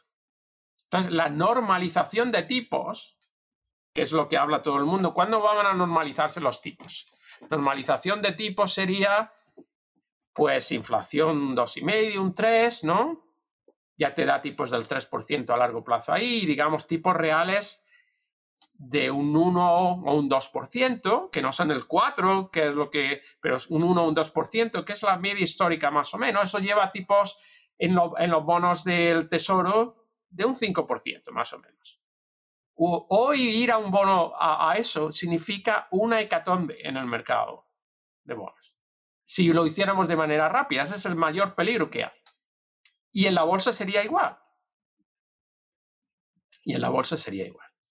Ese es un riesgo muy importante que hay hoy. Sí, tenemos un repunte de inflación al 3 muy o mayor, como tú dices. ¿Cómo, ¿Cómo tienes tú que haya fenómenos como un bono austriaco emitido a 100 años al 0%? Ya, ya, nos dice. Y se está comprando, ¿no?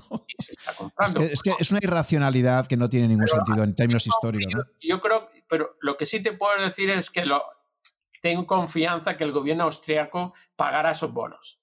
Aunque sí tenemos experiencia de lo que pasó en los años 30. ¿no? en, 100 años, pasan muchas cosas. Pero ¿eh? sí te puedo decir que el gobierno argentino ha emitido bonos a 100 años también. Y los han comprado. Y se vendieron. Y ahora se están reestructurando. Ya ha llevado menos tiempo reestructurarlos. Que me disculpen los oyentes argentinos, ellos tendrán mucha más idea. Pero sí que se, se hizo una emisión hace dos o tres años, creo, el gobierno argentino bonos a 100 años. creo que se llegó a hacer. Que me corrijan, por favor, si estoy, si estoy equivocado. Eh,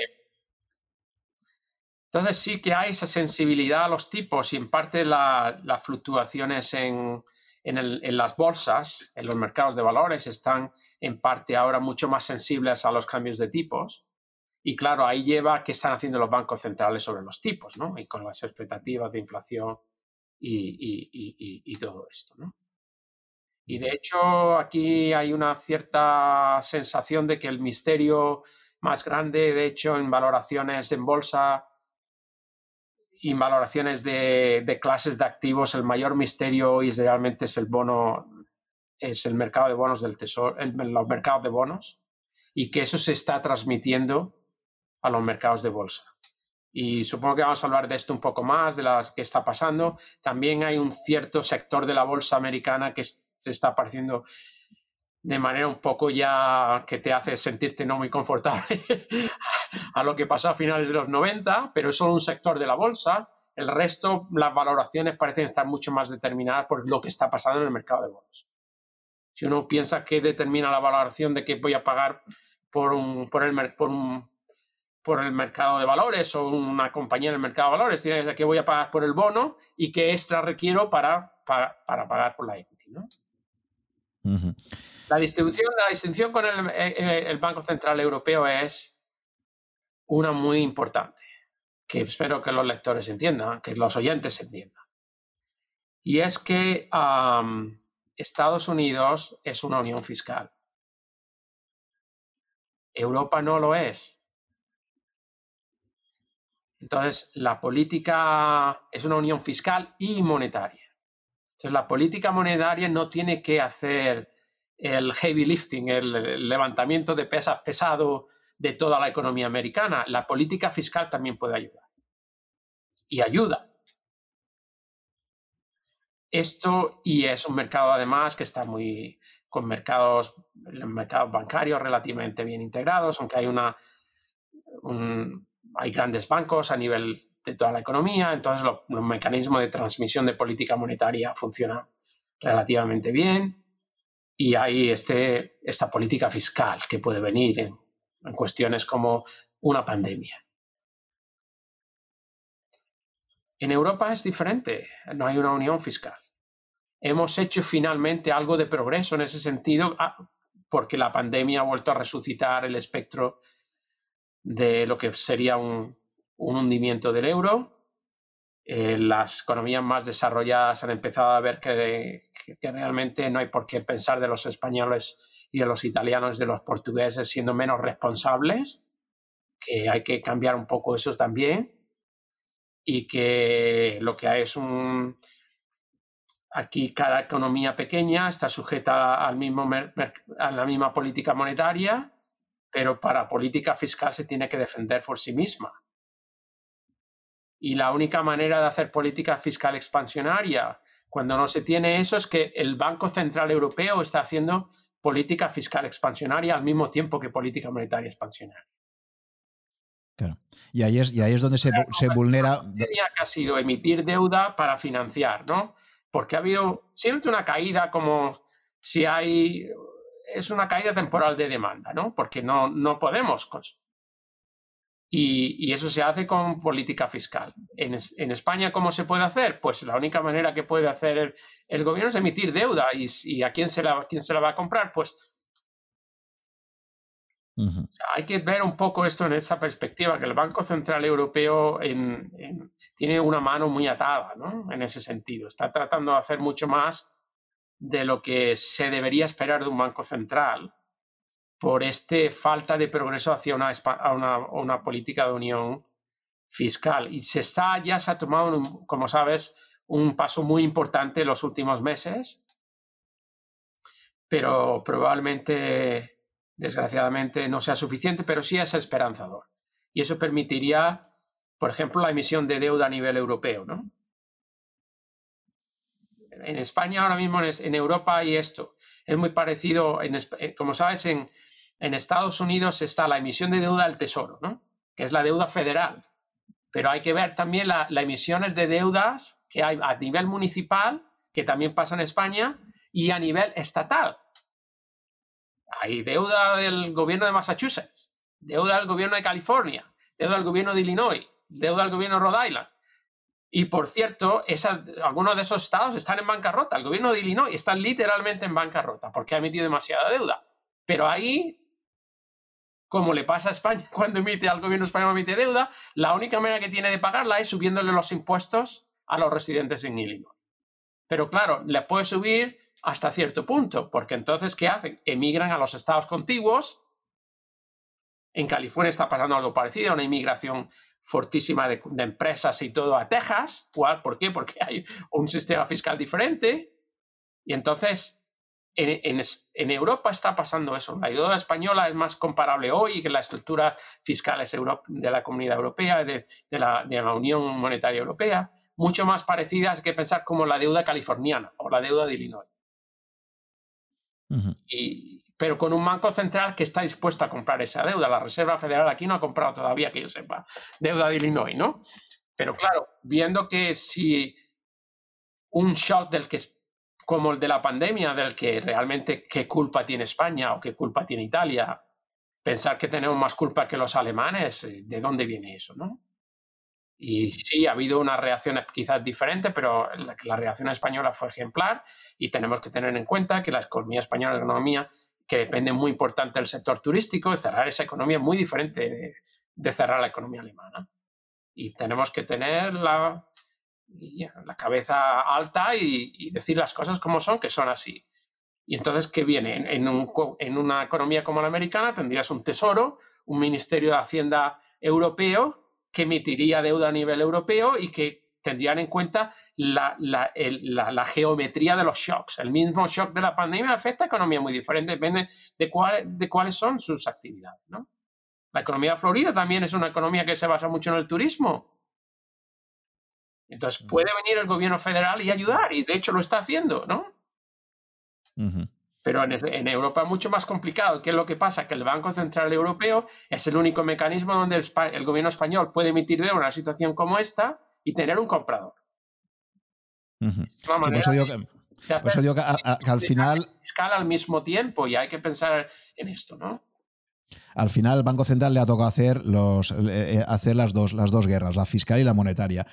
Eh, pero rozando, el problema es que además a nivel legal está todo el rato rozando la legalidad. Porque ya digo, a mí los argumentos del Tribunal Constitucional alemán me parecen más razonables que lo que ha dicho luego el Tribunal de Justicia Europeo. Es decir, si tú has dicho que está prohibido eh, que haya un proceso de monetización de la, deuda, pues claro, el tema técnico de no, en el mercado secundario sí, pero en el primario no. Eh, cuando estás comprando la cuarta parte de todos los bonos en, circulación, eh, me parece una discusión. Realmente no, no, disputo eso en nada. Las reglas y las leyes son para, para ahí. Lo que significa es que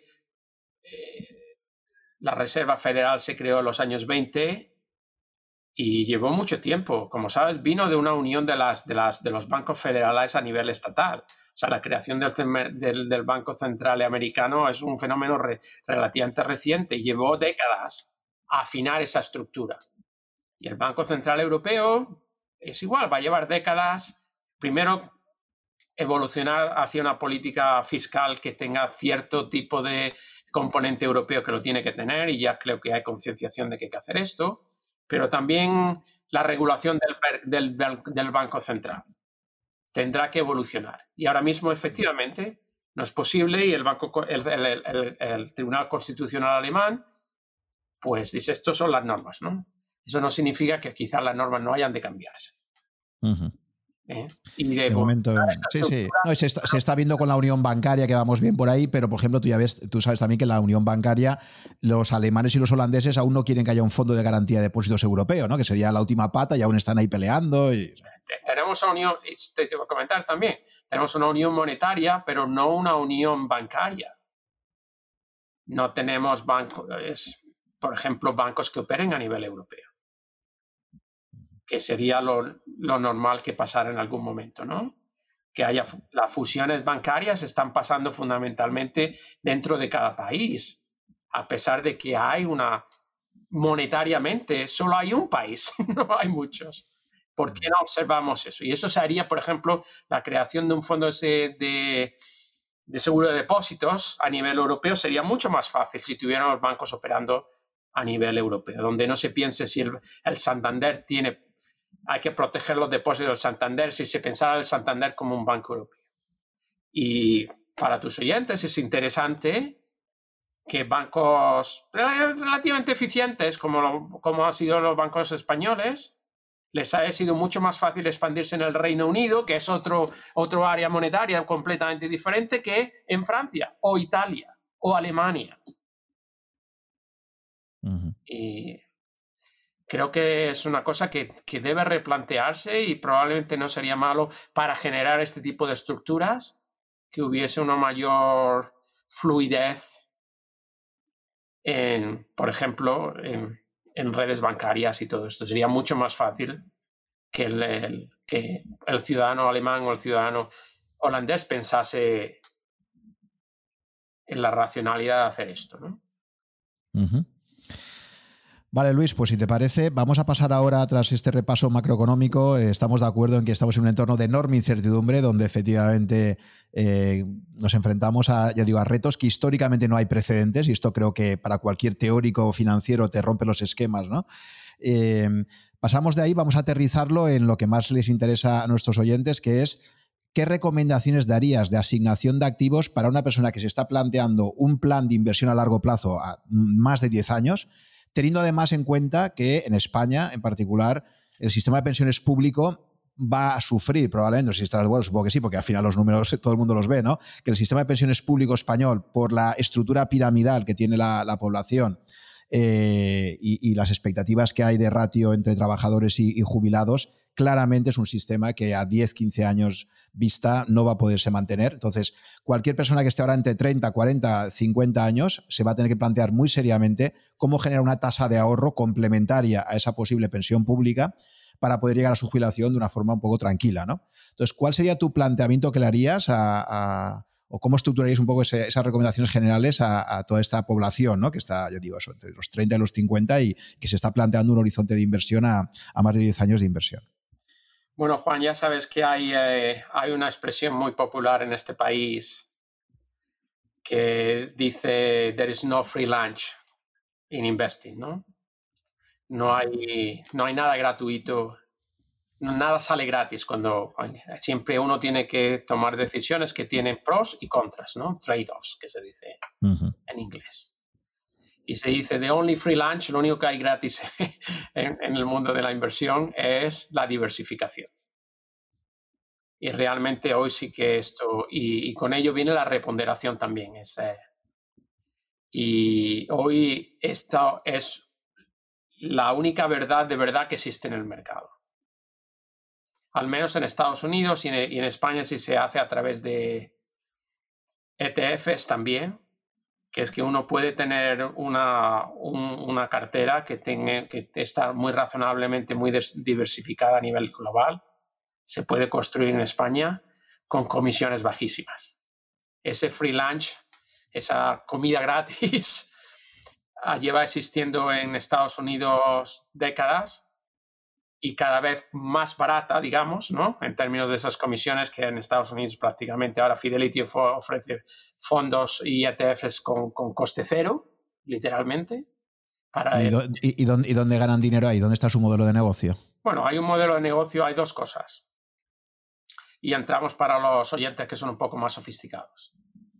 Un fondo indexado hace dinero de dos maneras. Una es la comisión que le cobran la otra es si el mandato, por ejemplo, del fondo mutuo o del ETF es que tiene que tener los stocks de, de, del S&P 500, esto, el SP, el Standard Poor's 500, ¿no? Uno puede hacer lo que se llama securities lending. Uno tiene que tener esos, esos stocks, no importa qué, esos valores. Pero hay un mercado muy activo de alguien que quiere hacer eh, venta en corto tiene que conseguir los títulos. Se les pueden prestar con una... Tú de todas maneras, tu mandato es que tienes que tenerlos. Si alguien te los pide prestar, ¿por qué no prestárselos y conseguir más dinero? Los fondos indexados en, en general que tienen el mandato, que tienen que estar en largo, digamos, en el mercado, ese es su mandato, es que no tienen otro. Esa es la diferencia entre el Fondo Soberano Noruega, al que soy asesor ahora, como comentamos ah, en privado, y la diferencia entre tu, eh, el gestor de un fondo de Vanguard o de Fidelity o de T. Rowe Price, o él no tiene más remedio que tiene que invertir en, este es su universo y tiene que estar invertido. Pues ese fondo puede conseguir ingreso adicional a través de prestando sus, sus, Y en ese, en el concreto, en concreto los tipos de comisiones cero en Estados Unidos, el líder de esto es Fidelity. y sospecho que hay mucho de subsidio de otro tipo de fondos dentro.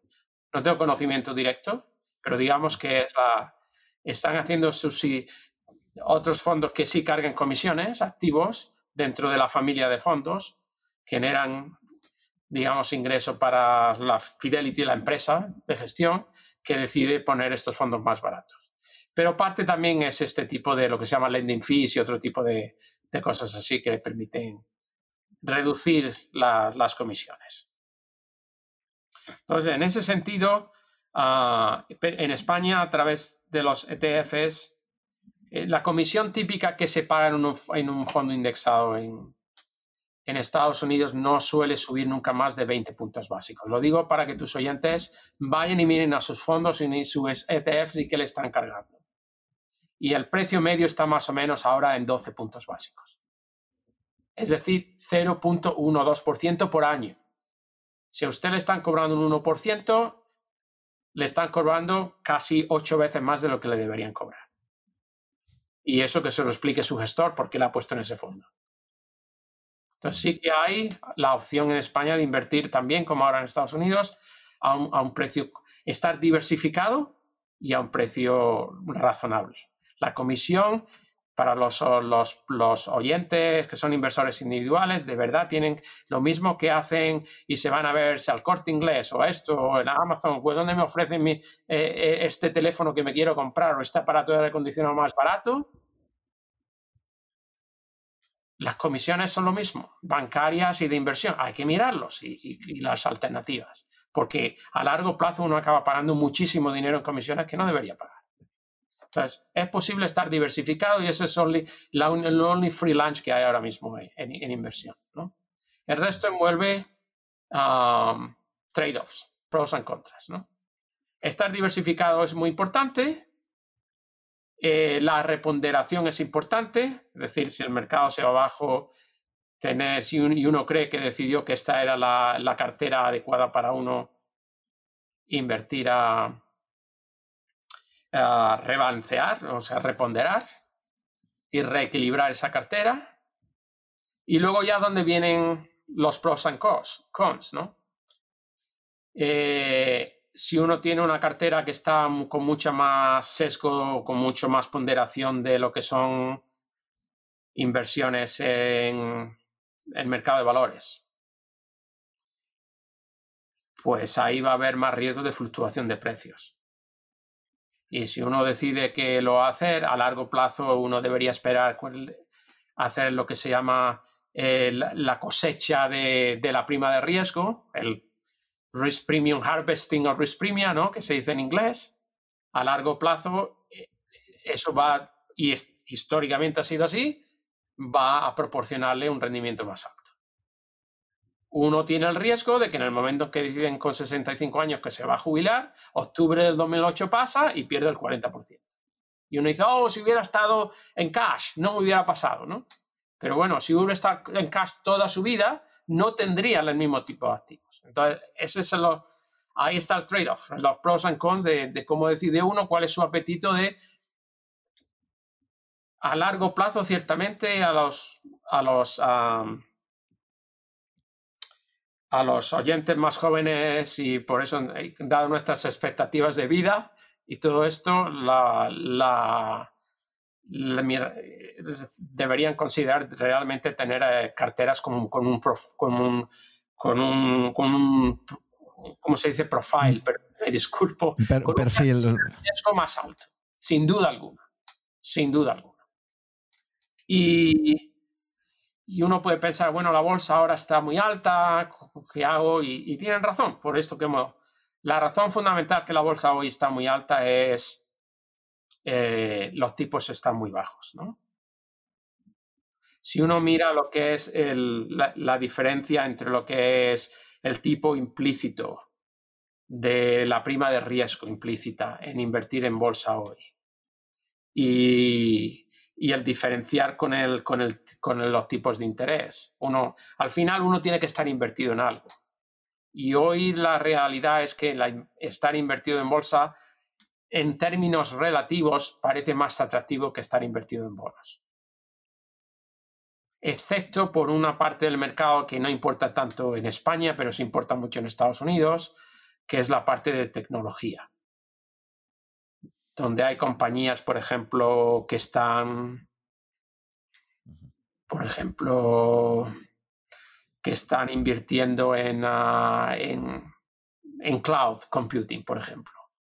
Hay una compañía que salió pública hace, hace unos meses y está su precio ahora mismo está cotizando hasta 72 veces, creo, sus ventas, su nivel de ventas. Eso es un nivel que no parece muy racional. ¿no? Entonces sí que hay mucho... O Tesla, ¿cómo ves, cómo ves Tesla, por ejemplo? ¿Te parece racional Tesla o no? Tesla, uno, uno para creer en la, y lo digo aquí, me disculpo a los oyentes que hayan hecho un análisis más, más detallado de las finanzas de Tesla y de, de sus actividades de negocio. Tesla hoy, para justificar su valoración, Tesla vale como compañía de coches mayor que todas las productoras de coches mundiales combinadas. Entonces uno tiene que pensar que o bien Tesla va a dominar el mercado de automóviles y va a comerse a todo, que no parece una, muy plausible, pero a lo mejor es así o que tiene una opción, pero por cierto, y eso es importante, no se puede menospreciar lo que ha hecho Tesla para la producción de... les recomiendo a, sus tus oyentes que, que, lean un artículo que vino en el Wall Street Journal hace unos 10 días sobre los problemas que está teniendo Volkswagen para lanzar vehículos eléctricos, y son muchos. Esencialmente porque no se trata solo de la mecánica, se trata de que un vehículo eléctrico necesita una coordinación total de todo lo que hay en el vehículo. Y eso requiere desarrollar un sistema operativo para el vehículo. Tesla lo ha desarrollado, es muy eficiente. Volkswagen está teniendo problemas enormes. Porque Volkswagen sí, yo, yo, yo tengo un Audi, para, para que sea claro a los oyentes, me encanta y llevo teniendo Audis toda mi vida. Primero Volkswagen y luego me fui a Audi, ¿no? y la electrónica es fantástica, pero está muy vinculada a partes del coche. Y son equipos que nunca han trabajado juntos. Y en un coche eléctrico todo tiene que funcionar a la vez. Y, Volkswagen está teniendo, y con ello Audi, unos problemas considerables de, de, desarrollar este sistema operativo para poder lanzar coches con precios eléctricos con precios competitivos. O sea que no hay que menospreciar lo que ha hecho Tesla, ni muchísimo menos. Pero que su valoración implique que Volkswagen no va a aprender a hacer coches eléctricos, me parece un poco exagerado. Ahora, lo que sí han hecho también un desarrollo que probablemente van por delante de todos sus competidores de, baterías. Y vamos a un mundo en el que las baterías, el, el, el quien desarrolle una batería que de verdad tenga una autonomía enorme, yo no tengo, ahora lo confieso, no tengo un coche eléctrico porque me gusta esquiar a Vermont, tengo que conducir cuatro horas y en un Tesla tendría que parar, especialmente cuando hay temperaturas en el invierno aquí de menos 15 grados, varias veces a cargarlo en una autopista que al final cuando uno está en Vermont no hay muchos sitios donde parar. Entonces es un, no lo hago por esa razón, targo. Pero en el momento en que Tesla desarrolle una batería que permita a un coche tener una autonomía, digamos, de mil kilómetros, esa compañía va a dominar no solo el mercado de coches eléctricos, va a dominar hogares, va a dominar... Entonces, una manera de justificar la, valoración de Tesla es, hay una opción a que se convierta realmente en el productor mundial de baterías y entonces sí que estará justificada esa valoración. Y me disculpo con, con tus oyentes que conozcan mucho más de cerca el modelo de negocio, pero uno tiene que creer en eso. La cuestión es que ahora cualquiera, cualquiera que está indexado al SP500 ya tiene a Tesla metida ahí, o sea, en el SP500. O sea, que ya está recogiendo esa opcionalidad, ¿no? Tiene esa opcionalidad, pero no la tiene total. Ahora, ah, pero hay un sector que, por ejemplo, en cloud computing, Amazon, ¿de dónde hace Amazon dinero? No hace tanto realmente los servicios que nos dan, que están muy subsidiados por cuál, cuál es el negocio que realmente es cloud computing. Y en Microsoft también pasa lo mismo. Cloud computing es un negocio muy rentable y en crecimiento. ¿no? Jeff Bezos ha puesto su sucesor, es el, que está llevando ahora precisamente Amazon Web Services, ¿no? Efectivamente. Que, ha sido, que, ha sido, alumno de Harvard, por cierto. Un graduado no solo de Harvard, sino de, la Business School. Sí, sí, Andy Jassy, sí, sí que estuve ahí. Y bueno, ahí es esa parte del mercado que parece que, bueno, uno tiene que tener unas... Para justificar las valoraciones de esas compañías, uno tiene que tener unas historias como esta, ¿no? De que eventualmente van a dominar un mercado mundial que puede incluso ir más allá de lo que es el mercado de coches, ¿no? Para justificar. Y entonces esto parece que racionalmente es complicado. Uno quizás tenga que tener esa opción y tenerla en su cartera, pero no concentrar ahí. ¿Qué pasa? Que en el, por ejemplo, en el, en el S&P 500, en el S&P 500, estas compañías que son seis compañías ahora constituyen el 15% de la capitalización de S&P 500. Una concentración que es muy alta y que solo ha pasado en periodos donde ha habido burbujas. Eso es lo que hacen los, los que piensan que podemos estar en cierta parte del mercado en una burbuja. El resto de, ya pongamos alto 10, 10 valores. Los otros 490 valores, que son compañías muy grandes, esas compañías, su valoración en los últimos cinco años no ha ido a nada. Y en ese sentido es lo que digo, que no parece que esté sobrevalorado, porque ¿cómo es posible que esas compañías que representen un porcentaje muy alto del Producto Interior Bruto americano y mundial, sus valoraciones en bolsa no hayan ido a ningún sitio en los últimos cinco años. Eso te sugiere que hay una parte del mercado que no parece que realmente esté sobrevalorada, ¿sabes, Juan?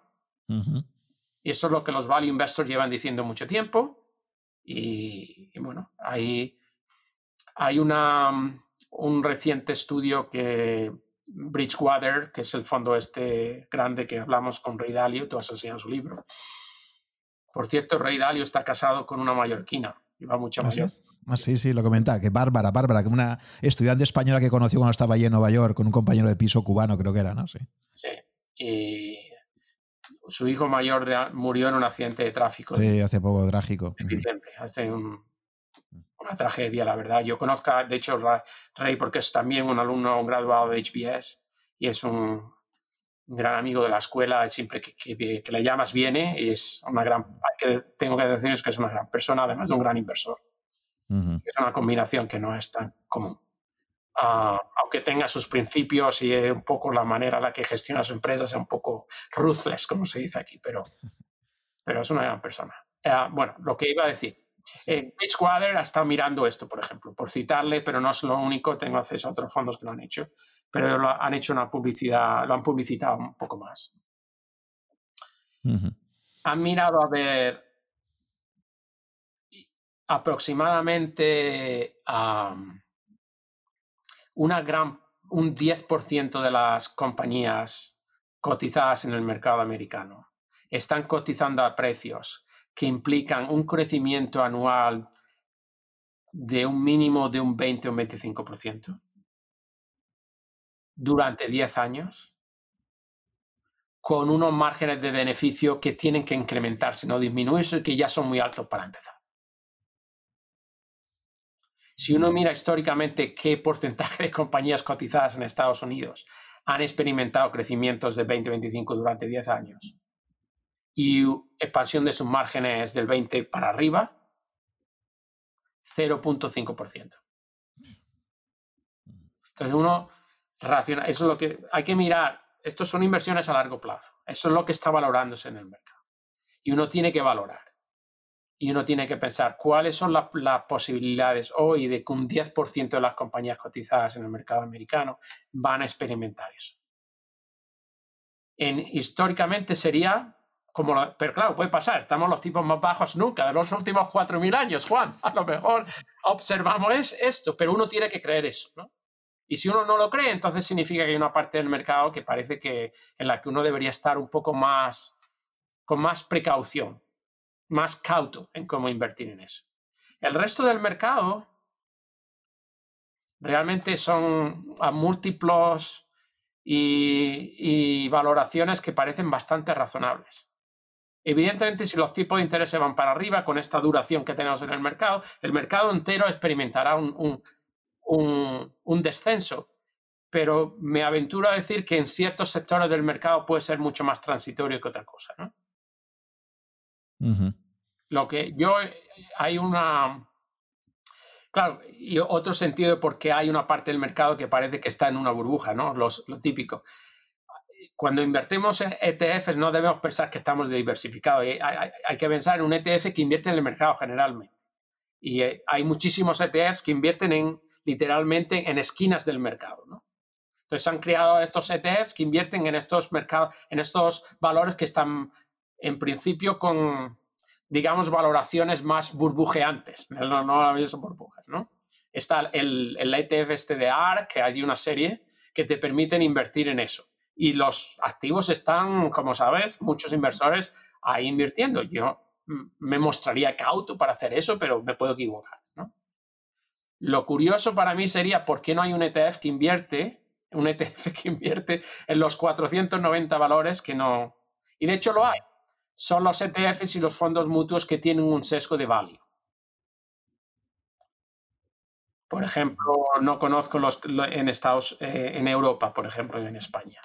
Pero si uno mira, por ejemplo, en, indexado, miras los fondos de Vanguard que, de, inversión en, en, en, mercado de valores americano y global, con un sesgo de value, esos, esos fondos han tenido una, en el último año, incluso los últimos dos o tres años, un rendimiento bastante plano, que es consistente con esta historia que te he dicho, que si uno excluye esos valores, la valoración no se ha ido arriba. Entonces, eso sería, y uno estuviera pensando hoy un poco, quizás tener un sesgo value podría... Pero, pero tú serías partidario, hasta ahora siempre, por lo menos... Eh, en Indexa, en, el caso de que participas tú, que tampoco sé, bueno, obviamente tú es una opinión más de mucho peso, me imagino, creo que es el mayor experto allí en ese comité asesor, ¿no? En cuanto a asignación de activos, pero eh, lo que estás diciendo, ¿crees que sería, podría ser una alternativa interesante a, porque en el caso de, Indesa, por ejemplo, creo que la asignación se hace a nivel territorial, ¿no? Son pesos, los pesos que hay y luego se, introduce una modificación en función de la fiscalidad, ¿no? Porque el peso de Estados Unidos está infrarrepresentado porque fiscalmente eh, hay una, eh, el pago de dividendos tiene un tratamiento fiscal muy malo para los residentes españoles. ¿no? Me voy a la recomendación. Quiero decir, está dando una perspectiva cómo uno puede pensar en el mercado de valores hoy. Y como tú bien has dicho, quizás uno quiere invertir también en Tesla porque puede tener esa opción de crecimiento. ¿no? Y uno quiere invertir en empresas que son hoy pequeñas y que vendrán a ser el nuevo Tesla, el nuevo Google. Yo tengo completa confianza de que aquí no se acaba y si uno mira la historia, que hay compañías que están ahora naciendo y que eventualmente se convertirán. Y la única manera de hacer esto es invertir de manera muy lo más diversificada posible en el mercado de valores. Esto disminuye el impacto de si Tesla está en una burbuja cuando explota, porque uno también tiene los otros 490 valores. Entonces, mi recomendación para si uno no sabe, si uno sabe y es un inversor profesional, es diferente. Uno tiene el tiempo, la dedicación y todo esto para hacerlo. Pero si uno está trabajando en lo suyo y no tiene tiempo, lo mejor es tener una cartera diversificada y cuando viene al mercado de valores, diversificada lo más posible. Y eso significa también una cartera que, sea, que tenga un componente global. y, eh, y pensar que si uno cree que sabe mucho de Tesla, tiene que pensar que hay cientos de analistas que trabajan a tiempo completo y a los que les pagan cientos de miles de euros y de dólares por dedicar su vida a, pensar en Tesla todo el día y a los otros dos o tres stocks que lleven. ¿no? ¿Cómo uno puede pensar que va a saber más que ellos?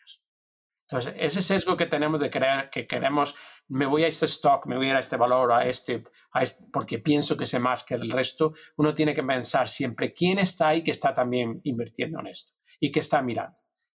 ¿tengo yo realmente una ventaja competitiva ahí o no? Si la tengo, evidentemente. Si no la tengo, tengo que ser cauto. Y la mejor manera de defenderme es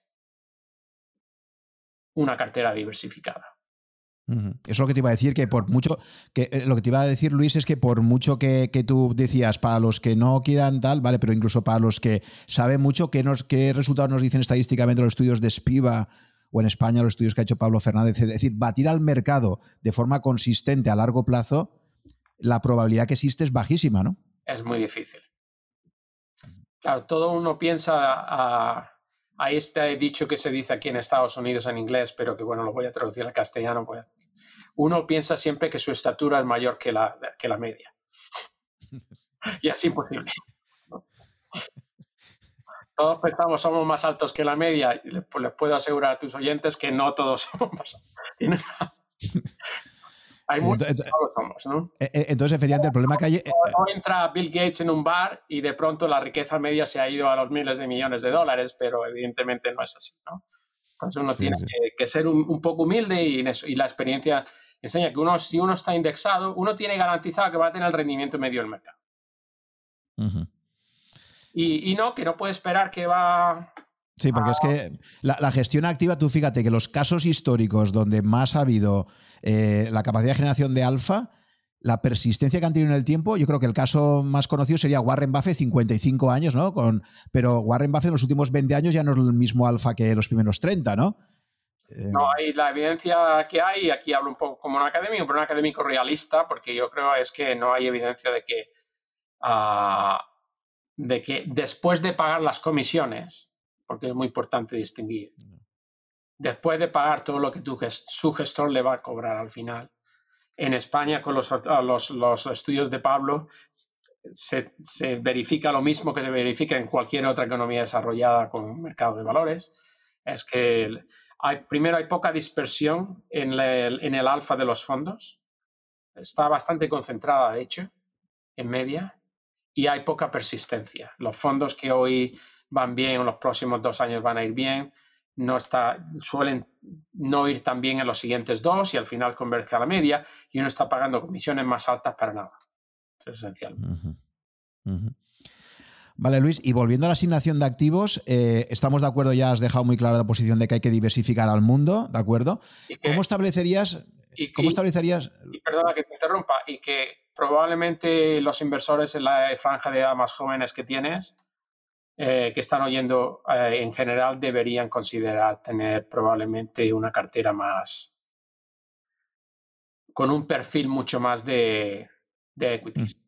Pero estando, diversificado en el mercado de valores a nivel global, tener mercados emergentes, tener mercados europeos, tener mercados eh, canadienses, australianos, Latinoamérica y, y, por supuesto el americano que representa una parte muy importante de, y, uno, y, la manera de pensar en esto es muy sencilla. Uno, cuando uno está invirtiendo en bolsa, tiene que pensar, uno está haciendo una apuesta de que el mundo va a ser mejor dentro de 20 o 30 años. ¿Cómo va a ser el año próximo? Puede irse a pique el año próximo. pensemos lo que ha pasado los últimos 8, casi 12 meses en el mundo. Por supuesto, a corto plazo puede haber dificultades enormes. Pero uno, yo personalmente soy optimista que el mundo ha mostrado que en periodo de 20 años, el mundo es mucho más complicado, es decir, Japón va a estar mejor dentro de 20 años, España va a estar mejor, o Italia, o Andorra, o Argentina. El mundo. Creo que no es. Y si el mundo no está mejor dentro de 20 años ha ido a pique, vamos a tener otras cosas de las que preocuparnos que no son nuestras inversiones. Entonces, si uno tiene esa perspectiva, ¿qué quiere hacer? Pues uno quiere disfrutar del crecimiento que experimenta el mundo. ¿Y cuál es la manera más efectiva de disfrutar de eso? Es un fondo o una colección de fondos debajo de comisiones lo más bajas posibles que me den esa exposición a, la, economía mundial. Y no tengo que hacer apuestas y, yo le enseño a mis alumnos y, si tuviéramos aquí la posibilidad de compartir o, o los enseñaría, si uno mira por, por el ranking de cuáles son los mercados de valores, las bolsas que han evolucionado mejor por décadas, en los últimos desde el año 70 hasta hoy, el ranking por décadas cambia bastante. No hay que pensar que el mercado americano está arriba, ni mucho menos, o que el mercado japonés ha estado arriba, o que el mercado europeo ha estado arriba, o que los mercados emergentes han estado de forma consistente arriba. El ranking cambia mucho. Usted dígame en los próximos 10 años cuál es la zona monetaria, digamos, la zona económica del mundo que va a ser la ganadora.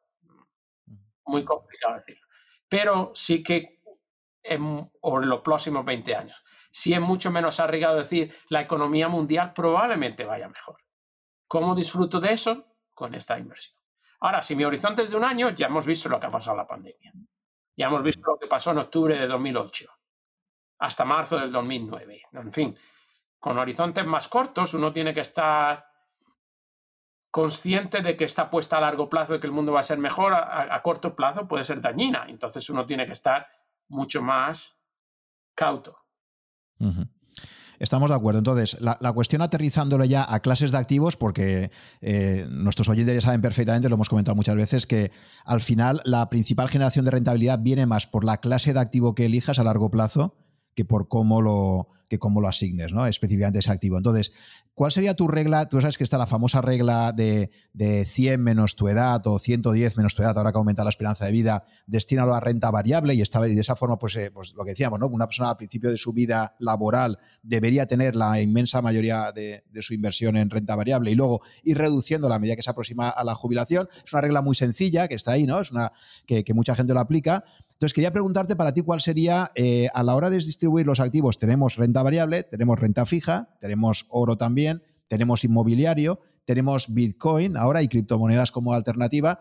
Entonces, eh, dentro de ese planteamiento, ¿cómo verías tú, eh, pues sabes que está la, teoría de la cartera permanente, ¿no? lo que decía el Talmud de un tercio de tal. O sea, entonces, de alguna forma, ¿cómo estructurarías tú?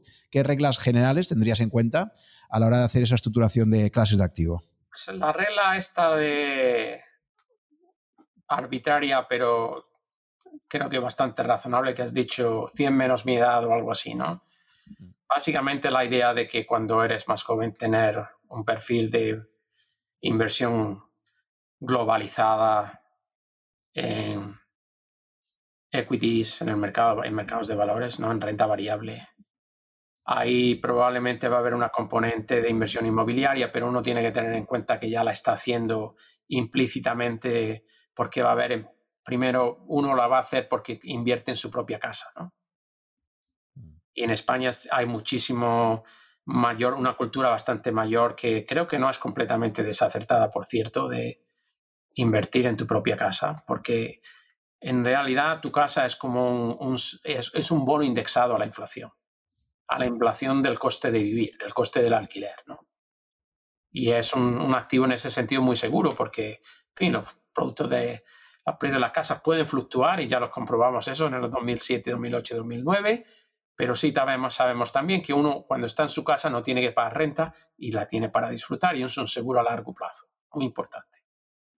Entonces, si uno ya tiene esa, esa exposición al sector inmobiliario a través de su compra de su casa de vacaciones, de su casa de vivienda.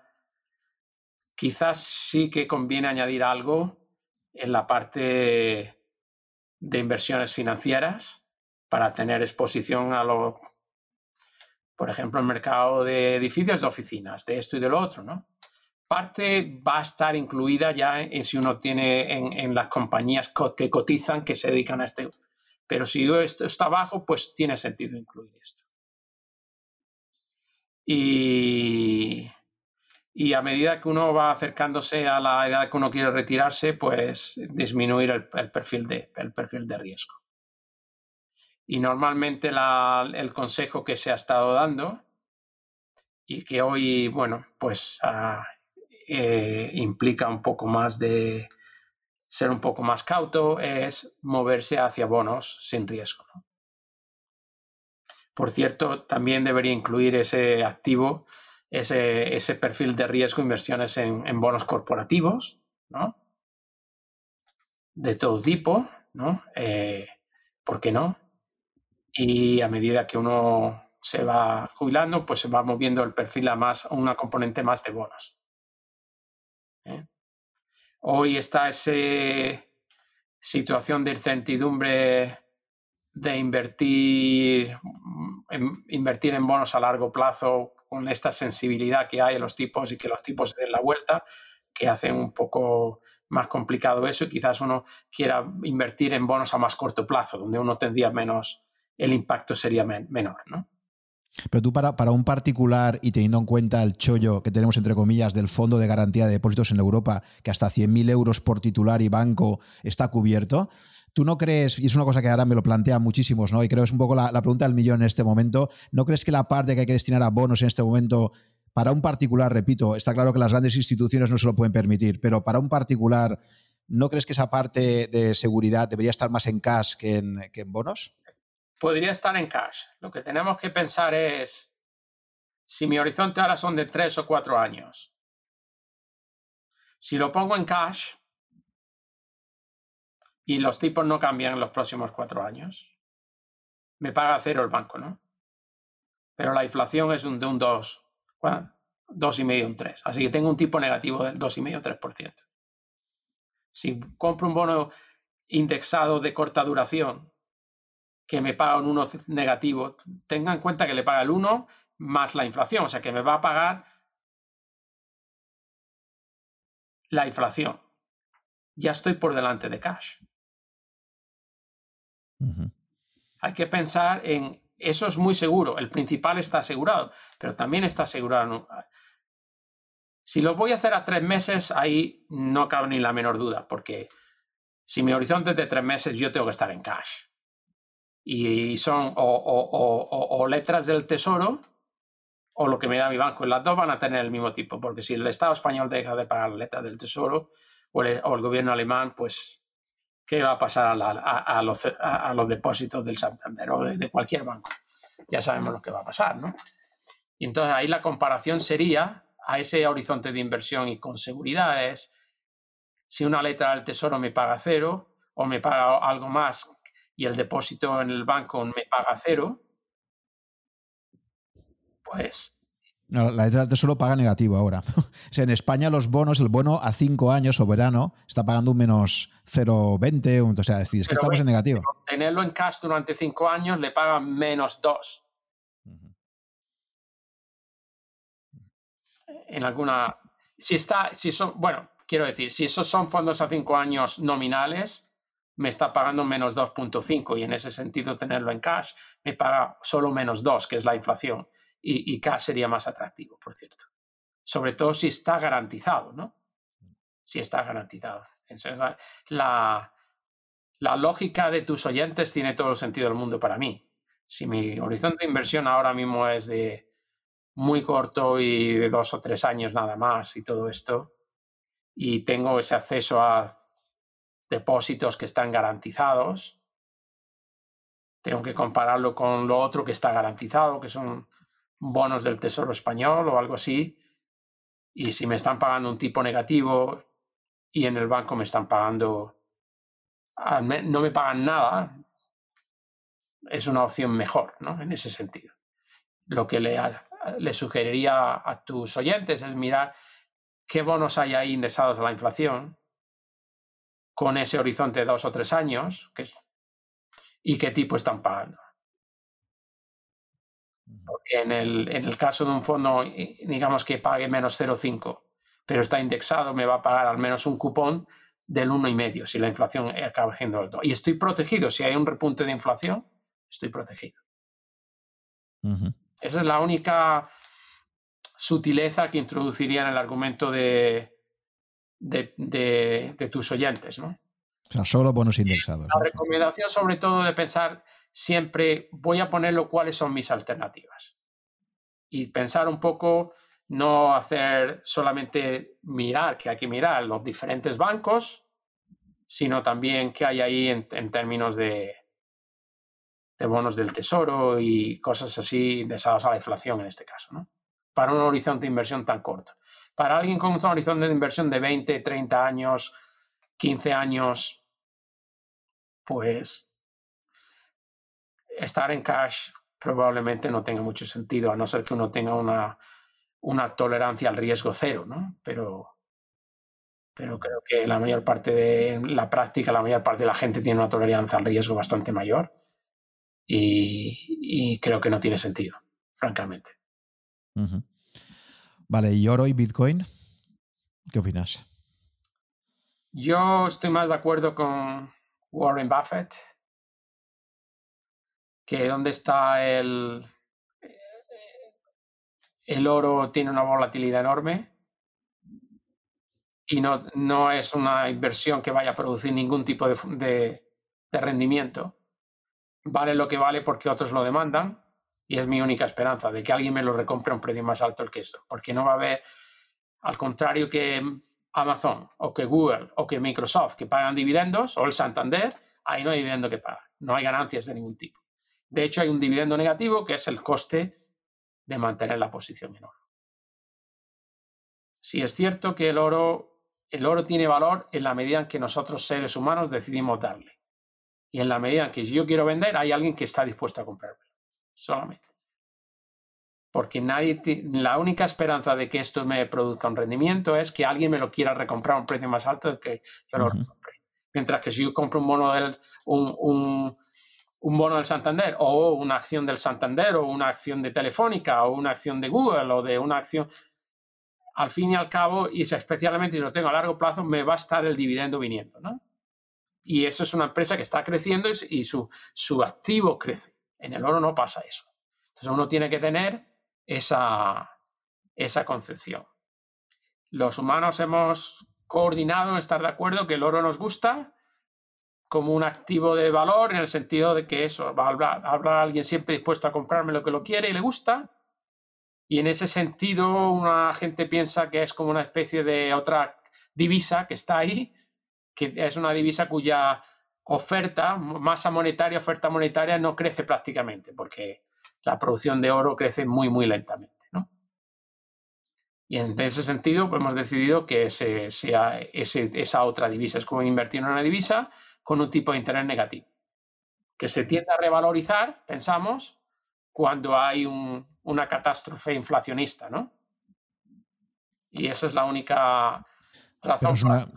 Pero es, un argumento, o sea, si vemos los últimos 100 años, el oro ya has visto lo que ha pasado, ¿no? Es que los primeros que creen en el oro son los bancos centrales, si no, no tendrían los balances ¿no? en su activo.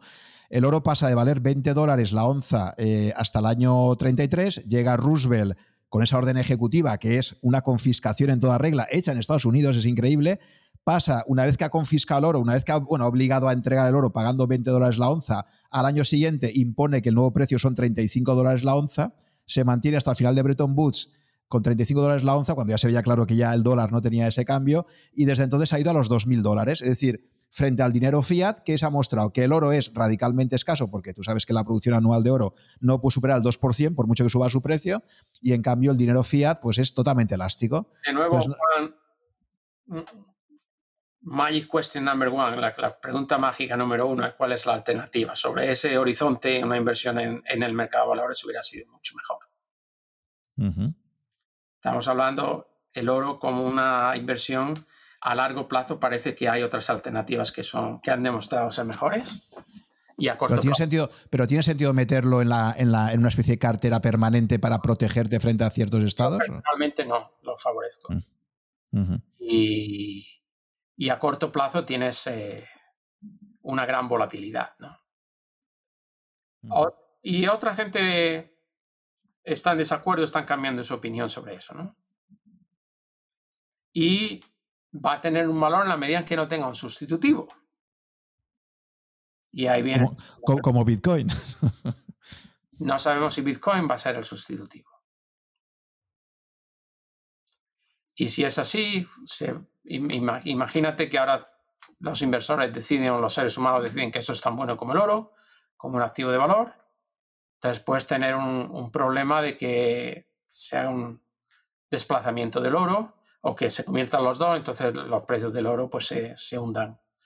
mira, lo que ha dicho Michael Saylor, el CEO de MicroStrategy, ha dicho, el otro día decía en Twitter, decía, el dragón de Bitcoin al primero que se va a comer es al oro, no a, ¿sabes? decir, que efectivamente podría haber un proceso de sustitución como hedge, ¿no? Como protección frente a...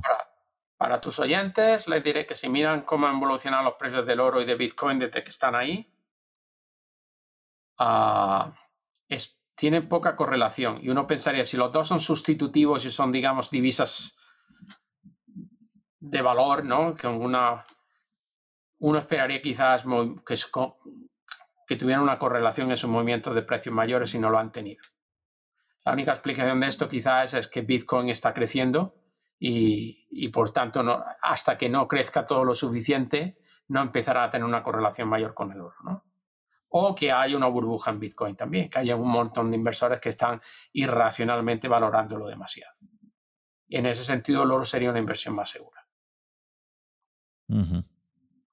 Pero ciertamente hay quien dice que, bueno, que si Tesla, por ejemplo, ha adoptado esto como una inversión de caja, si, Bitcoin se convierte en esto, una inversión más de caja de grandes compañías, eso sería catapultar, catapultar Bitcoin como otra, otra currency, otra divisa.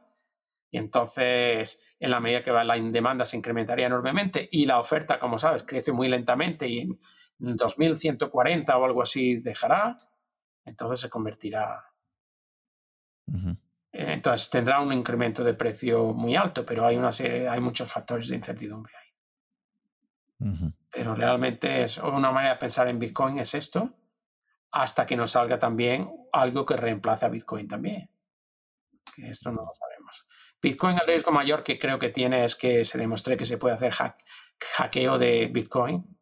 Eso produciría el hundimiento probablemente inmediato de, de, su estatus como divisa de reserva, ¿no? Eso es lo que en 12, años, en 12 años nadie lo ha conseguido y, si no, no sé. Pero bueno. Probablemente no pase, ¿no? Pero todo, recordar a tus lectores, a tus oyentes, que el oro como Bitcoin, su valor está determinado exclusivamente por el precio que la siguiente persona está dispuesta a pagar. No hay otra producción de rentas de ningún tipo, no hay edificios, no hay tierras productivas, no hay factorías, no hay nada. Y eso su valor está basado exclusivamente en la valoración que otros humanos le quieren dar. Al contrario de el tejido productivo de servicios y de productos, ¿no? De la economía mundial. Pero lo ha mantenido muy bien, ¿sabes? Está ese estudio que, por cierto, quería encontrar, no sé si conoces tú la obra académica, pero hay un estudio que compara el precio que tú pagabas en la época de Diocleciano con el famoso edicto de precios máximos, que fue el final ya del Imperio Romano Occidental y un auténtico desastre económico. Un ejemplo de por qué fijar precios máximos es tan catastrófico. Si tú te coges los precios que salen ahí publicados en ese edicto y los comparas al cambio del oro actualmente, eh, lo, sorprendente, eh, después de más de 1600 años, es que aproximadamente vale lo mismo, ¿no? Un par de zapatos, una comida, un tal, lo cual te está diciendo que en términos de oro de, como unidad de cuenta se ha mantenido muy bien el valor, ¿no? En cambio, esto con el dinero fiat no ha pasado, ¿no? Entonces, el dinero fiat no pasa por el crecimiento de la, masa monetaria, evidentemente, no hay, no riesgo. Exacto. Entonces, eh, muchos también dicen, oye, la subida del precio del petróleo en los años 70 en qué parte estuvo influido por el final de Bretton Woods. Es decir, no es que el petróleo suba, es que el dólar cae, ¿no? Frente a, frente a una cosa que es escasa como una commodity, ¿no? Entonces, eh, claro, muchos defensores de Bitcoin lo que están planteando es esto: es decir, vale, si tú obtienes rendimientos en otras clases de activos, eh, pero pues está en una unidad de cuenta que es dinero fiat y la inflación de activos está ahí, ¿no? Es decir, que tú. Pues pero eh, nos hemos fijado en el oro y si decidimos que, bueno, nos da igual y ahora vamos a hacer Bitcoin, porque el oro no tiene usos industriales. Tiene, el oro es apreciado en el sentido de que alguien lo quiera tener. Entonces yo, yo, Bitcoin lo veo como, como una opción, como tú hablabas antes de opcionalidad con Tesla, yo, yo Bitcoin lo veo eh, dentro de las carteras una pequeña parte como una opción que el upside es enorme, porque creo que puede tener una... acabas de ver el hito histórico de que, de que un Bitcoin acaba de superar un kilo de oro en, términos de valoración, ¿no? un, bueno, pero entonces, quiero decir, es una opción donde... Malo, ¿no? Pero la, la, oferta de granito tampoco se ha incrementado mucho en los últimos 4.000 años y el precio del granito está más detenido por su uso industrial para construir edificios, ¿no? Y la oferta ha sido la misma y podríamos saber mirar cuál era el coste de un, una mole de granito o de piedra de construcción en tiempo de Diocleciano y compararlo y a lo mejor teníamos una conclusión distinta y la oferta del mismo granito existía entonces que existe hoy, ¿no? Estoy exagerando un poco, ¿no? Quiere decir que hay ese factor que tus oyentes tienen que considerar, ¿no? Tú lo verás en tus estudiantes de, la Harvard, el, interés que ahora hay por Bitcoin. ¿no? Además, yo creo que hay una demanda de millennials y de gente joven que, bueno, pues que lo, lo, entiende mucho más que el oro, ¿no? Entonces, digamos, ¿no? Entonces, muy bien, Luis, pues ya para entrar en la recta final, como hago siempre, me gustaría que me recomendases tres, libros eh, que te parezcan importantes para una persona que se plantea invertir a largo plazo y que le ayuden a su formación financiera, a esa educación para, invertir a largo plazo? Ah, bueno, hay un... Realmente este libro, Laws of Finance, yo creo que es un libro histórico muy ameno que merece la pena, que merece la pena leer. Hay un libro que yo no sé si está traducido al castellano, ah, de David Swensen, que es el, el, gestor histórico del, del, capital de la Universidad Yale, que tiene un récord como inversor. Tiene dos libros, uno para inversores profesionales y otro para el inversor común, cómo invertir con sentido común, que está en las mismas líneas que, que, que hemos discutido. Perdón, hemos discutido hoy y que recomendaría esos, eh, esos dos libros, Swensen, David Swensen. Y yo creo que eso, y, y bueno, hay otro libro, uh, libros en general, creo que de valoración de value investing son libros, a alguien que esté interesado en invertir más a, de, a nivel de stocks, de, de, valores, de renta variable y de entender valoración. Creo que lo, el, libro de Graham es un, es un The Intelligent Investor, como no recuerdo ahora cómo, cómo se titulaba, lo tengo aquí. Es un libro sería un libro sí, The Intelligent Investor, sí. Que, merece, la, que merece la pena invertir y comprar y, leer.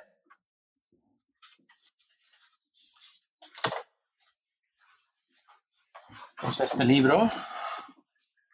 Sí, sí. Un clásico. El que considera Warren Buffett que es el libro más importante de finanzas del siglo XX. Sí. luego hay un libro muy bonito de un inversor que murió hace unos años, pero que tuvo una carrera en Wall Street increíble y era muy respetado, que una persona con mucho sentido común se, llama, se llamaba Peter Bernstein. Y tiene un libro que se llama Capital Ideas.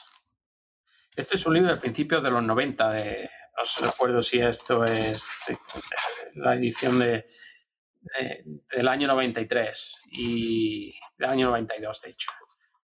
Y es un libro muy bonito para que habla mucho de, burbujas, de, en fin, hay una serie de, conceptos en él que son muy amenos. Si alguien sabe leer, no sé si se llegó a traducir al castellano, pero desde luego es muy ameno de leer. Introduce muchísimas ideas de, inversión en y se llama El origen improbable del Wall Street moderno, ¿no?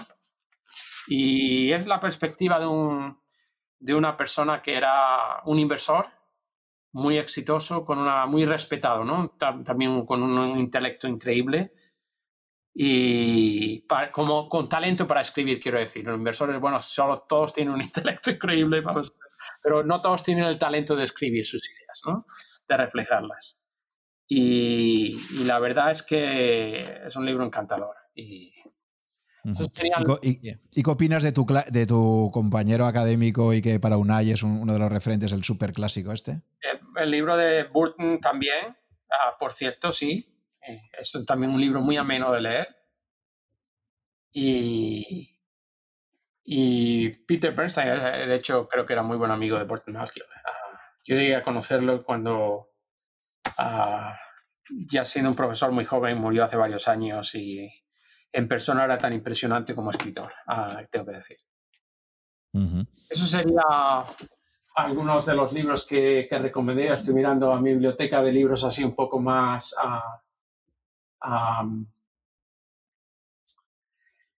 luego ahí para entender burbujas y como los libros de Michael Lewis, por ejemplo, The Big Short es un libro precioso. Michael Lewis escribe muy bien, no sé si esto se ha, traducido al castellano. Sí, sí, sí, sí, se han comentado, hecho, en varios episodios. Y bueno, la película también, lógicamente, la de la gran. En España se ha traducido mal, se ha traducido como la gran apuesta, no te habla de la direccionalidad de la apuesta. Sí, sí, sí. Ah, ah.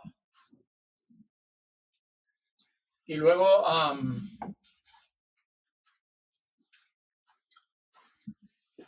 Está este libro que es un poco más académico, pero que es un importante libro histórico, que es de, mi, de Carmen Reinhardt, que está, ahora está en el Banco Mundial y como economista jefe, y Ken Rogoff.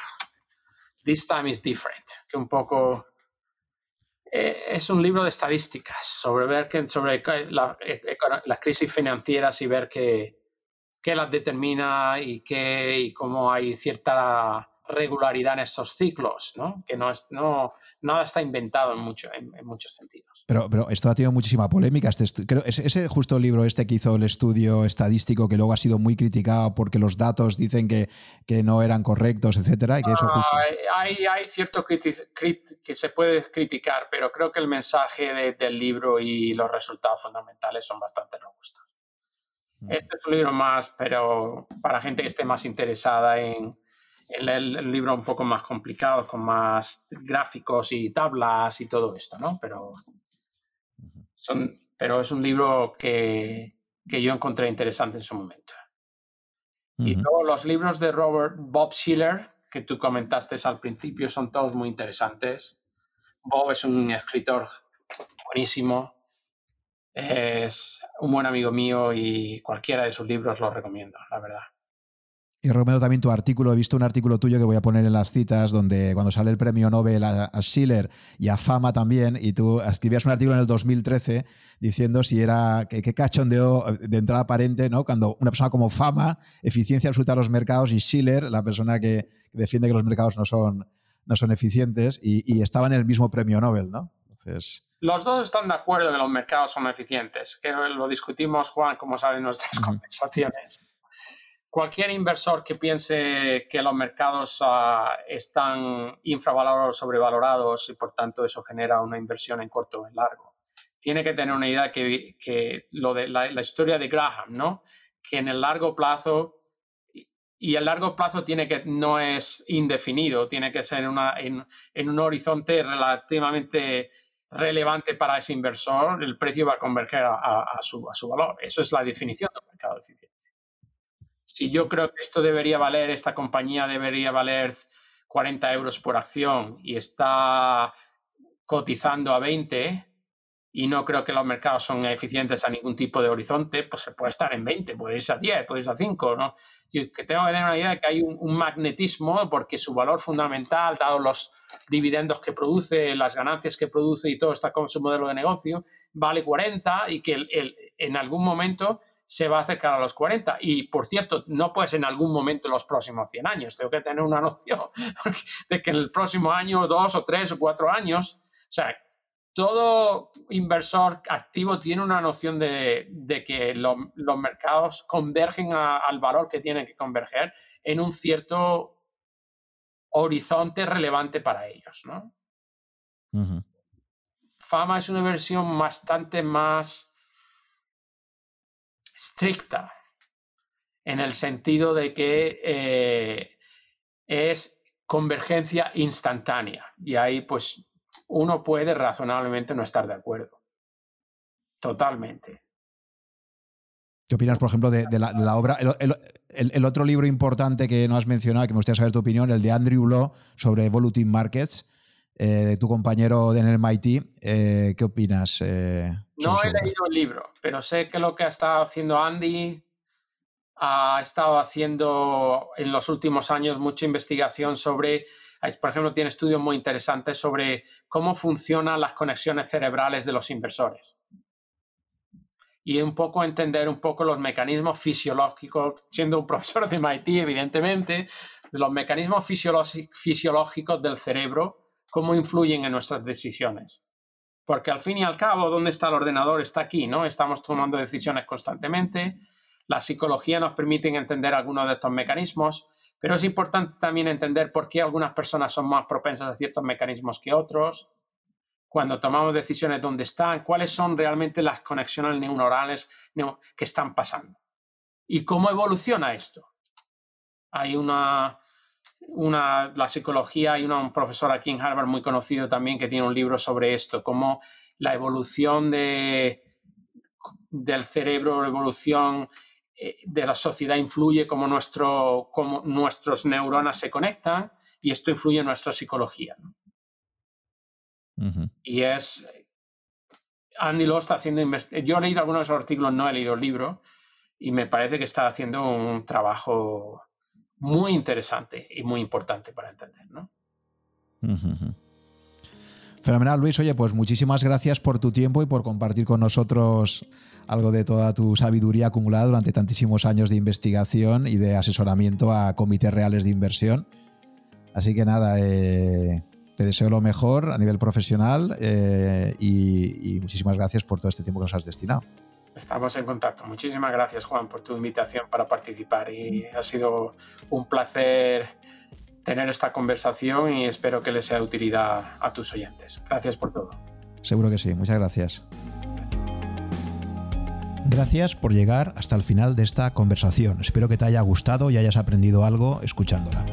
Ya sabes que si estás interesado en estos podcasts, puedes suscribirte a mi blog que está en rankia.com barra blog barra such, y ahí te iré comunicando, si estás suscrito, por correo electrónico las novedades cada vez que se publique un podcast nuevo o que organice quizás un webinar con algunos invitados.